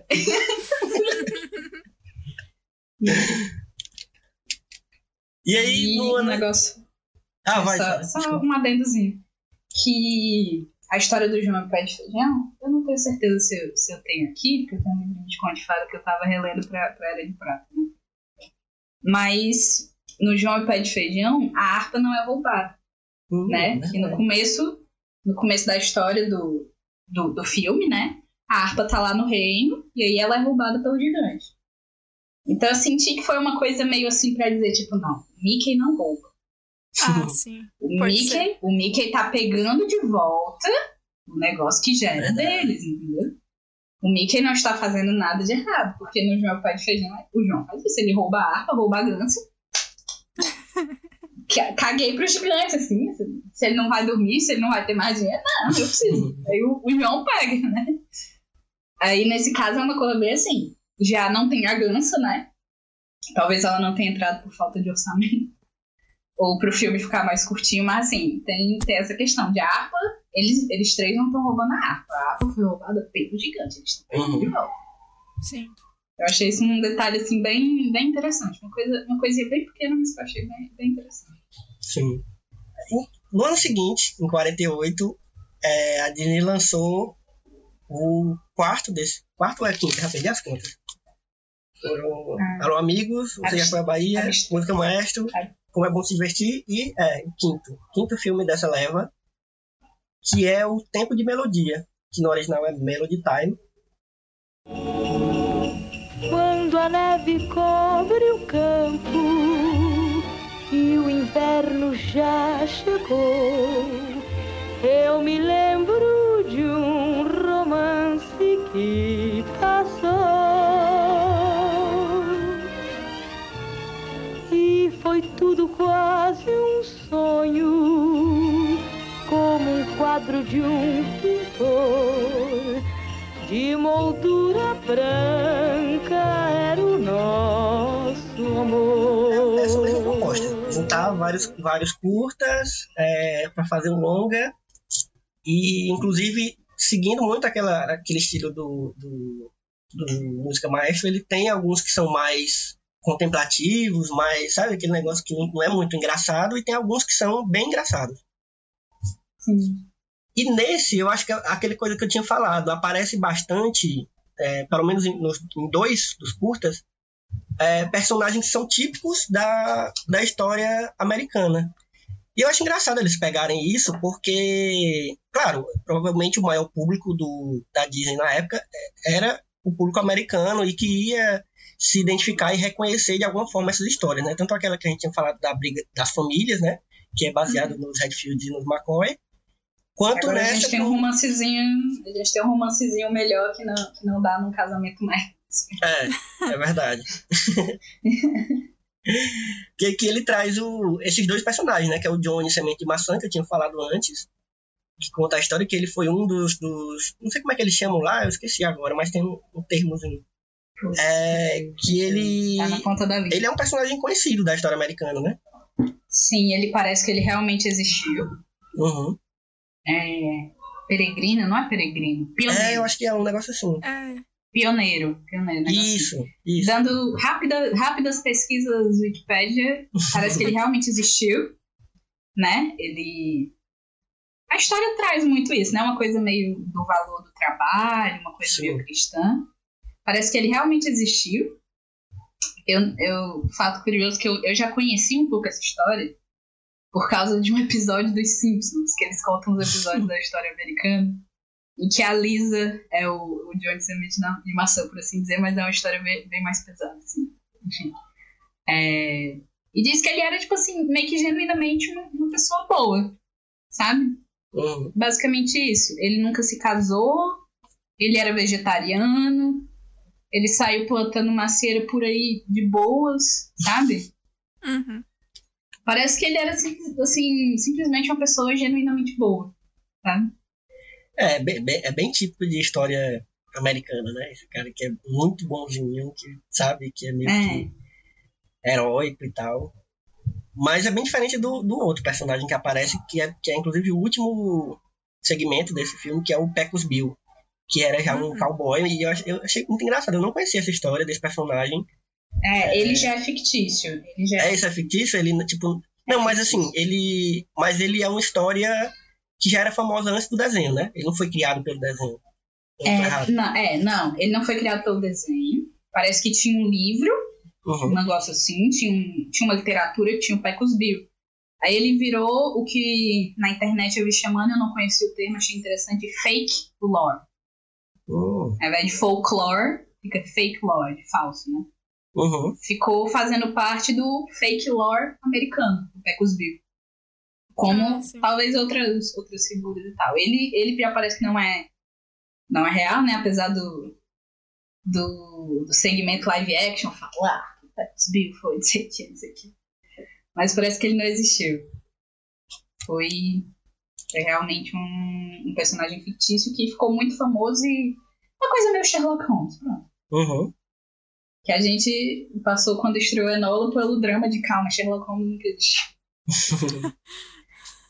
Então é, é- pronto, é por aí. É uma coisinha assim, um pouco parecida. Aí, além desses, tem o, o que a gente já tinha comentado também, o rebocador Apitinho, que é bem no estilo do, do aviãozinho Pedro, Uhum. né? Que é um, um barquinho que é meio que uma criança, e aí. É, é quase a mesma história do Pedro, assim, só que em vez de ser um avião, é um barco. assim. Ele, ele quer ser um grande rebocador, que nem o pai dele, e aí ele faz uma desgraça lá, e acontece uma merda, aí, de- aí a galera expulsa ele, depois vem uma tempestade e ele volta pra ajudar a galera a salvar, sei lá. Enfim, é isso, é uma história bem Um bestinha, mas é navio. engraçadinha também. É, Uhum. é um navio, um navio que, fica preso, um negócio assim, só tem É. ele lá, e ele manda. E ele manda pedido de ajuda, mas é muito longe, então ele tem. Exato. A, a diferença, a diferença dele pro Pedro é só que o, que o Apitinho fez bosta pra mim. É, Realmente, é. É bem isso mesmo. é, verdade.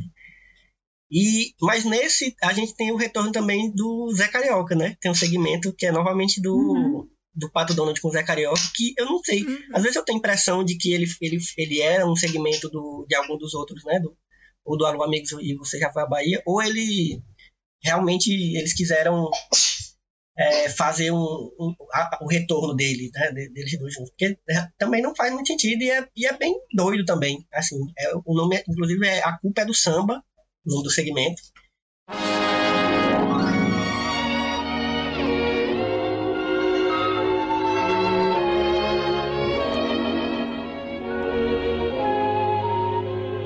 Se você está desolado, é melhor canção, uma receita perfeita que anima o coração.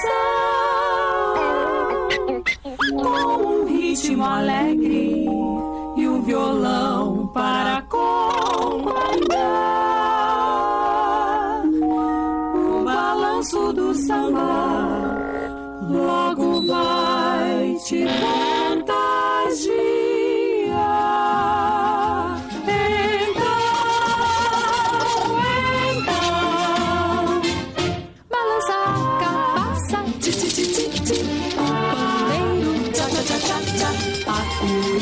Tchu tchu tchu tchu. Esse é o fascinante ritmo do samba. O violão tocando, ti ti ti ti ti, vai cantando, tcha tcha tcha tcha tcha, batucando, tchu tchu tchu tchu. Você já sabe, é o ritmo É bem do samba. parecido com o que já tinha, a gente já tinha visto no- nos outros dois filmes primeiros, né? É, não Sim. traz nada muito original. É, Tem a. Tem a. Tem o Ara- Araquan. O Araquan também gosta. Aonde, É, aonde, aonde, o Zé, aonde o Zé Carioca vai, o Araquan segue ele. Eu acho muito engraçada a música dele no. Ele aparece antes é no Você Já Foi à Bahia ou é no Alô Amigo? Não lembro. Mas eu acho muito engraçada a música que ele, que ele canta, que é bizarra também. Eu acho que ele aparece nos dois, assim, tanto no Alô Amigos. É, eu acho É. que ele aparece nos dois. Eu acho que ele aparece nos dois. Por isso tô dizendo, onde o Zé Carioca vai, o Araquan vai atrás. E aí, tem mais algum que vocês lembram, que vocês querem destacar do tempo de melodia? Ah, eu queria Além falar que a gente do Era uma vez no inverno, que é a história de um garoto e a namorada e ao mesmo tempo de é um pinguim com a namorada? É um coelho. É um coelho? Ah, tá. Por que eu tô com É um pinguim? mente? É, ah, por causa do pinguim que a gente falou da outra. Enfim, É, isso aí. Obrigada. É o antecessor do tambor. Quer dizer, na verdade é o neto do tambor, né? Porque tambor já passou É, na outra é. era.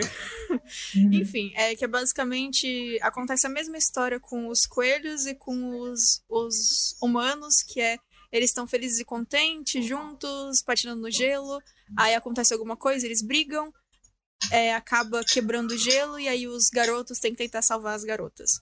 E na verdade o que eu queria comentar desse segmento não é tanto do segmento em si, mas que o curta foi usado depois pra, com a música Jingle Bells. E eu só queria deixar esse comentário aqui de curiosidade. Vale. É, ele tem bem esse clima de Natal, né? Tem, tem. É tudo na Hum. neve, tudo fofinho. Uhum. E aí foi reutilizado depois. E acho que a gente pode passar pro último, já que, que Justo. talvez seja o o mais famoso desses filmes, assim, não sei. Eu, eu lembro que ele passou bastante na TV, né? Quando eu era Passou. criança. Que é o. A gente tinha comentado já, né? Que é as aventuras de Cabô e Senhor Sapo. E veio também com o nome de Dois Sujeitos Fabulosos. Ah, é verdade, é verdade, É. eu vi assim também.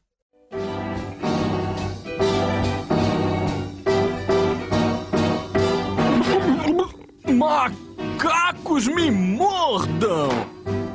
Olha só, é o rei da assombração!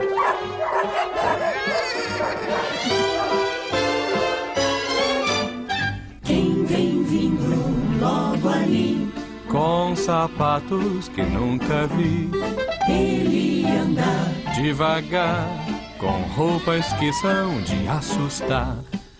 Mas tem algo especial. Atraente, sensacional. Qual é o seu nome? Eu não sei. Ichabod, Ichabod Grey, Ichabod, veja bem, nome assim. não é de ninguém. Vejam só como vem. Ichabod, Ichabod Grey. Sabe, as histórias iam ser longas, né? Cada qual ia ser um longa.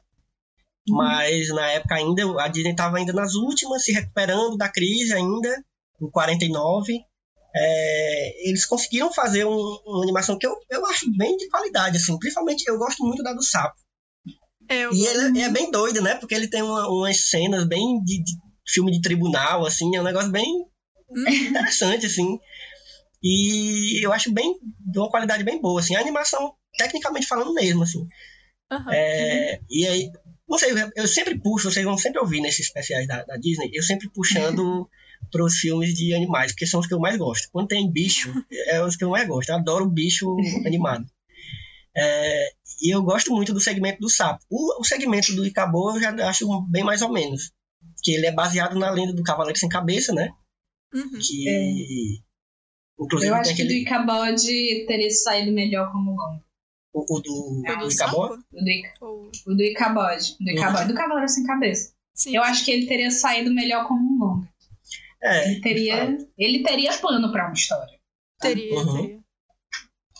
E como eu sou eu e eu não consigo não fazer isso, é, curiosidade sobre os parques. O, o sapo, ele apareceu é, quando foi lançado, lançado não, né? Quando eles abriram o parque da Disneylandia em 55, uma das atrações era o Mr. Toad's Wild Ride, que ainda é uma atração que existe e que tá lá bonitinha. E eu só queria dizer isso porque, assim, toda vez que tiver uma atração da Disney, eu vou contar pra vocês, porque é o que eu mais gosto, quase, da Disney são as atrações. Então eu precisava dizer, senão eu não ia dormir essa noite. Massa tá aqui a demais. informação. Não, eu acho muito interessante, assim, porque eu não, eu não, não conheço quase nada assim, dos parques da Disney. E eu, e eu acho muito curioso como eh, tem atrações desse tipo, sabe? Que, que são inspiradas em, em desenhos que são muito antigos e que às vezes nem são Uhum. conhecidos, né?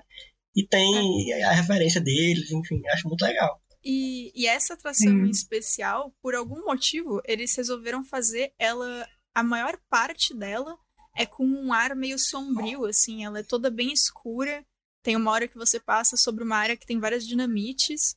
Uhum. E, e, assim, não é exatamente a história do. Quer dizer, não é exatamente não, né? Não é a história do filme. E se eu não me engano, e agora estou falando de memória, eu acho que a ideia é que você tá andando junto com o sapo na moto dele, no carro dele, alguma coisa assim. Hum. E aí você vai passando pelas áreas da cidade, lugares dentro das casas e tal, é, com, a, com a moto dele. Tanto que tem uma hora que você quase é atropelado por um trem. Mas, Mas é, existe e sobreviveu muito tempo, né? Porque foi. a- é, surgiu junto com o parque e, e ficou lá, firme e forte. Ela foi fechada, se eu não me engano, e depois reaberta, alguma coisa assim. Mas é isso aí, Ah. existe. Bacana. eu, tava, eu, eu assisti esse com o Eric, né? Esse inteiro, tanto do Hum. sapo quanto do, do Cavaleiro Sem Cabeça. Até fiquei meio assim, porque o do Cavaleiro Sem Cabeça é meio medonho, né? Assim, a parte do Cavaleiro Sem Cabeça em si é um negócio meio tenso. E Eric é muito medroso, muito medroso. Ah, sim. Ah, Eu fiquei com, Ah. com, sabe, assim, com receio dele ficar com medo, mas até que não ficou, não. Mas ele também, obviamente, gostou muito mais da, da história do sapo, né? Só que foi engraçado porque quando a gente começou, que o sapo foi apresentado, assim, o sapo, aí ele falou, eu já assisti esse aí. Aí eu, onde que tu assistiu esse aí? Aí, aí ele falou, essa aí não é a história que o sapo é um príncipe, não sei o que, não sei o que. Disse, não, esse aí é outro. Hum, Ele achou que era você princesa e sapo. achou, você achou que tinha, que tinha superado o pai. É, E outra coisa sobre o, o, o, o do Icabod que eu acho estranho é que. Eu não sei, é porque eu sou muito. Eu acho ele muito. Não sei, Sara, se ele funcionaria como longa da Disney, sabe? Porque ele, ele é muito estranho, assim, a, a história dele. Ele é- parece uma história muito adulta. Não- Vocês não acham? Ah, ok. Bom É. ponto, realmente. É. Eu não sei, eu, eu acho ele muito estranho. Eu acho, que é uma, seria uma adaptação muito, muito inusitada da Disney. Eu acho ele já é uma adaptação inusitada como, como foi lançado, como, como média, né? Talvez como, acho que não é nem, porque são só dois, eu acho que dá pra contar como média metragem, mas não sei se funcionaria. Talvez fosse justamente a ideia de testar. É, verdade. Talvez fosse justamente. Que, o quê? Quando é que a Disney vai depois tentar alguma coisa mais terror? Só no, no Caldeirão Mágico?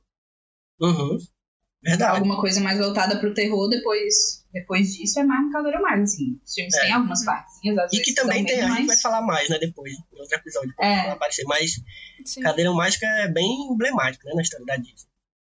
Sim, aí eu penso assim, pode ter sido talvez justamente a ideia de experimentar, porque eu não lembro muito de, de histórias assim com tom mais de terror, né? Não, é de fato, concordo, verdade. Sabe? Porque, Tirando assim- os Halloweens, que às vezes eles fazem uma, uma piadinha ou outra, que alguém achava que era um fantasma, no final era pateta, Uhum. um negócio assim. Sim. eu não lembro muito de coisas de terror, assim, na Disney, sabe? Acho que pode ter sido a ideia de experimentar, assim. Sim. Eu acho que. que... Ah, fala, Sara. foi mal. Pronto, não, só um detalhe que eu, que eu tava percebendo, que eu, eu senti que esse, os filmes desse período, algumas coisas, pareciam testes pra Era de Prata, assim, tipo, Uhum. a Sul, no, no Coisa do Pecos Bill, Verdade. ela é todinha, ela é todinha a Katrina do, da, do Icabod. Uhum. Né? Que até aí pode ter sido só um aproveitamento básico. Porém, as duas me lembram muito a Cinderela. Verdade. Do mesmo jeito que o Bron, barra Bronco, né? Que aqui, aqui virou Bronco Ossos, traduziram o Bron Bones. É, ele me lembra muito o Gaston. O Gastão. É. É, eu realmente. Sabe? também. Parece, parece um, um pouquinho assim uns testes, sabe? Assim, tipo, assim como o próprio Cabode lembra muito o Grão Duque da Cinderela também. As Uhum. perninhas magrinhas, o naricão, então eu sinto assim um pouco de, um- de uns testes assim de, de É, personagens assim, de provavelmente. coisa. Provavelmente foi isso mesmo. E é isso que eu ia falar, assim, por mais que esse período, né, da, da década de 40 é, tenha sido um período de crise na Disney, né, no mundo todo, mas na Disney, foi um período em que eles tiveram essa oportunidade de experimentar bastante, né, de não só experimentar, produzir certas coisas, como testar o público, né, eles, eles tiveram essa oportunidade de ver como o público reagiria a certos temas, a certos eu acho que foi um momento muito importante para a Disney ir se moldando ao que é, o que funcionava e o que não funcionava. Assim como eu acho que também o- o- a, a- a Era de Ouro né, também foi muito disso. Mas eu acho que nessa na década de 40, na Era da Guerra, foi mais radical ainda, né? Porque eles tiveram que radicalizar em certas coisas, né? tiveram que, que inventar e improvisar em várias coisas, né? É, tanto que a gente estava falando de coisas que foram aproveitadas, de coisas que iam ser longas e, e eles não fizeram como longa e acabaram sendo lançados como dois juntos, né, e tal. E eu acho que eu- acho que é uma fase fundamental, assim, por mais que seja bizarra e que é, seja bem desconhecida do público em geral essa fase desses filmes, mas eu acho que para a gente entender o que a Disney ia se tornar, né, de agora em diante, essa fase é fundamental. Não sei o que vocês acham disso. Concordo. Concordo. Concordo. Inclusive, eu achava que Cowboy de Senhor Sapo, até descobri que existia esse filme, achei que tinha sido delírio meu. que, que eu vi assim numa madrugada no SBT, o, o áudio original, né, no Disney Plus da ainda com áudio original. E assim como, como vários filmes que eu, vi, que eu vi quando era criança, que eu só fui descobrir depois que o filme existia, não era delírio meu. Sabe? É um negocinho, é um filme tão diferente e ninguém Uhum. fala, né? Mas, mas tem essas coisas que, que viram a ser importantes. Não, e, e fora que muitos diretores e animadores da Disney tiveram a oportunidade de mostrar o seu trabalho, o seu talento, né? E, inclusive muitos deles que, fiz, que dirigiram e, e escreveram e desenharam alguns desses segmentos desses filmes passaram a ser os principais animadores da Disney nos desenhos futuros, inclusive da próximo, do próximo episódio que a gente vai falar que é da Era de Prata, né? E eu acho que é massa a gente citar alguns, que eu fui, eu até anotei o nome de alguns que sempre aparecem e que depois vão aparecer mais na, nos filmes seguintes, nos longas seguintes, que são o Clyde Geronimi, Geronimi, na verdade, Clyde Geronimi, que vai aparecer bastante, é, o Wilfred Jackson, o Hamilton Lusk e o Bill Roberts. Esses quatro aparecem bastante nos, nos, nessas, nesses segmentos e, e vão passar a ser os animadores principais da Disney para os longas que vinham na próxima era, né, na Era de Prata.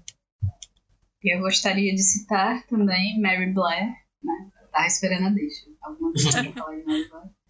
Que a Mary Blair ela foi profissional da animação é, que ela trabalhou primeiro na arte de Dumbo e de Adamo e o Vagabundo, porque a gente sabe que o filme sai no momento, mas a Disney já planejou ele 30 anos atrás. Uhum. É, ela trabalhou em arte para Dumbo, para Dama e Vagabundo e uma segunda versão de fantasia que, que nunca foi lançada, um negócio assim. E ela foi na viagem do Saludo dos Amigos. E lá eles descobriram o trabalho delas, as aquarelas delas, as pinturas dela. E aí ela viria a ser também, ela chegou a ser animadora, trabalhar com cor, né? Só, só quem trabalhava colorindo, fica a curiosidade. O departamento de pintura da Disney eram só mulheres, né? O, o filme, o filme, bem dizer, os filmes eram feitos três vezes, porque tinha a rotoscopia, né? Então filmava. Aí desenhava em cima do, da filmagem. Aí mandava o desenho, né? Aqueles que a gente sempre vê o pessoal passando flipbook no papel. Mandava para o departamento que era Paint, que aí ia para as moças, elas pegavam acetato, aí botava acetato em cima do, do papel, traçava o traço do animador de um lado, do outro lado elas pintavam. Para poder voltar para os animadores para eles animarem. Aí tem um vídeo bem legal da Natália Freitas no YouTube sobre isso, ela fala mais, quem quiser, quem quiser pesquisar, tipo, cor na animação, Natália Freitas se acha. É, e a Mary Blair ela foi descoberta, né, pela Disney, mais ou menos no, no Salão dos Amigos, e ela foi muito importante para a identidade visual dos filmes da Era de Prata. Massa demais. Inclusive no, no filme que eu falei, no Dragão Relutante, também eles mostram esse processo. E Mostra. Uhum. essa coisa das mulheres com, a, com, a- com as cores, né? Que elas, eu acho, e é bem bonita, massa a sala que eles eu, eu fiquei na dúvida, inclusive, se era real a, a sala ali, porque parece um negócio meio a, a, a Fantástica Fábrica de Chocolate, sabe? A- as cores se misturando e eles testando cores diferentes. Ele até Eu fala, se acho eu que tem engano, uma. Eu acho que tem uma algum- romantizadazinha. É, né? Provavelmente. Né? romantizadazinha. Ele- Eles até falam que algumas cores é, que eles conseguiam misturar lá, só a Disney que tinha. Era um negócio que era meio que segredo, sabe? A fórmula das cores, É, de algumas sei. cores. Achei. Não sei. O que eu sei, o que eu sei é do, do contrato da Disney com a Technicolor, né? Uhum. Que quando foi criada a cor nos filmes, primeiro era só o vermelho e verde, né? Que foi a Kinecolor e a Technicolor que vieram com isso. Que a Kinecolor se adiantou e começou a fazer o negócio da cor com o vermelho, o verde e o azul, e aí foi visto que a câmera pegava muito mais cores. Aí o pessoal da Technicolor ofereceu pro Walt Disney e o o Walt Disney pediu exclusividade da técnica RGB. Então, a Technicolor poderia vender, vender as câmeras, vender o processo para outros estúdios de animação, mas não o RGB. Uhum. Até, sei lá, 35, eu acho, um negócio assim. Então, enquanto a Disney tinha muitas e muitas cores nas Silly Symphonies, nos filmes da Era de Ouro, os filmes, sei lá, do Popeye eram vermelho e verde. Sabe? Uhum. Então, de certo modo, literalmente tinha cores que eram exclusivas da Disney. Basicamente todas que não envolviam vermelho e verde. É, o Disney não brincava em serviço, não, viu? Uhum. era um empreendedor nada. E é isso, acho que a gente vai encerrando por aqui esse episódio com, com os seis, são seis ou sete filmes, já tô perdendo as contas, porque são tantos curtas que a gente já falou de tantos e tão diferentes. Ah, confunde. É, mas a gente vai encerrar. Foram seis. A Mari, da, da última vez, a Mari falou um, um momento que eu queria ver dela, Sara. Não sei se dessa vez vocês vão querer falar, falar de alguma coisa que vocês lembraram é, quando estavam vendo o filme. Eu, a minha ideia inicial era que não tivesse um momento que, é que tem a ver no, nesse especial, mas se vocês tiverem alguma coisa para lembrar, que vocês Uhum. querem comentar sobre alguma outra produção, Eu, o que veio mais forte pra mim foi, que eu não assisti, mas eu sei que teve a série dos Redfields e McCoys. ah, eu assisti. É, Caso bem, alguém- é bem da hora. É Até com o Kevin Costa. Ah, Pois é, que, que tipo assim, parecia uma, bem- uma produção bem, bem Uhum. tchan, assim. E... Eu lembrei sei, do, do, do filme do Cavaleiro Sem Cabeça, além do Cavaleiro Sem Cabeça do Tim Burton. que Eu adoro Sim. esse filme. Tem. Apesar daquele, daquele senhor protagonista. É, é, apesar daquele desgraça. E Mas o filme é acho muito bom. que DuckTales, assim. Tem algo que, que me veio muito também foi DuckTales. Uhum. Porque como o Donald apareceu bastante nas coisas, né? Tem o DuckTales. O original e o reboot, que eu não sei como é que tá a situação no Disney Plus, mas se não tiver tudo tudo, tudo agora, é porque eles estão fazendo doce pra ir lançando aos poucos pra não perder as assinaturas, né? Mas em algum momento vai estar tudo lá.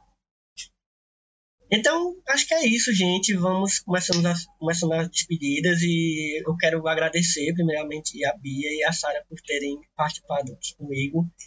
Foi uma conversa muito massa e, e é muito bom, né? De, de novo a gente fala isso, é muito bom conversar sobre Disney, porque inclusive revisitar alguns filmes e, e no meu caso, pelo menos, ver a primeira vez alguns deles, porque eu acho que eu só tinha visto mais o- os dois primeiros e os outros eu realmente não lembrava de quase nada. se eu vi, eu não, lem- eu não lembrava. E foi muito bom rever esses filmes e, e- inclusive, como eu falei, né? Pensar o contexto em que eles estavam inseridos naquela época, né? Pensar em... E, e em como eles vão influenciar as produções da Disney seguinte também, né? Como, como a gente falou. Então, é, vamos deixar nossas redes sociais. Se você quiser me encontrar na- no Twitter e no Instagram, você vai procurar arroba Elvio Franklin. E o Só Mais Um Plano de Sequência você vai encontrar nas redes sociais do, do Só Mais Uma Coisa, do site Só Mais Uma Coisa, que é arroba sitesmook, tanto no Instagram quanto no Twitter. Fica de olho porque a gente tá sempre lançando coisas novas. Fica de olho no próximo episódio que vai sair dessa, dessa, desse especial, que vai ser sobre a Era de Prata, que aí começa a ser os filmes que a galera mais ou menos da nossa cidade já se ligam mais, né? Já, já lembram mais da infância e tal.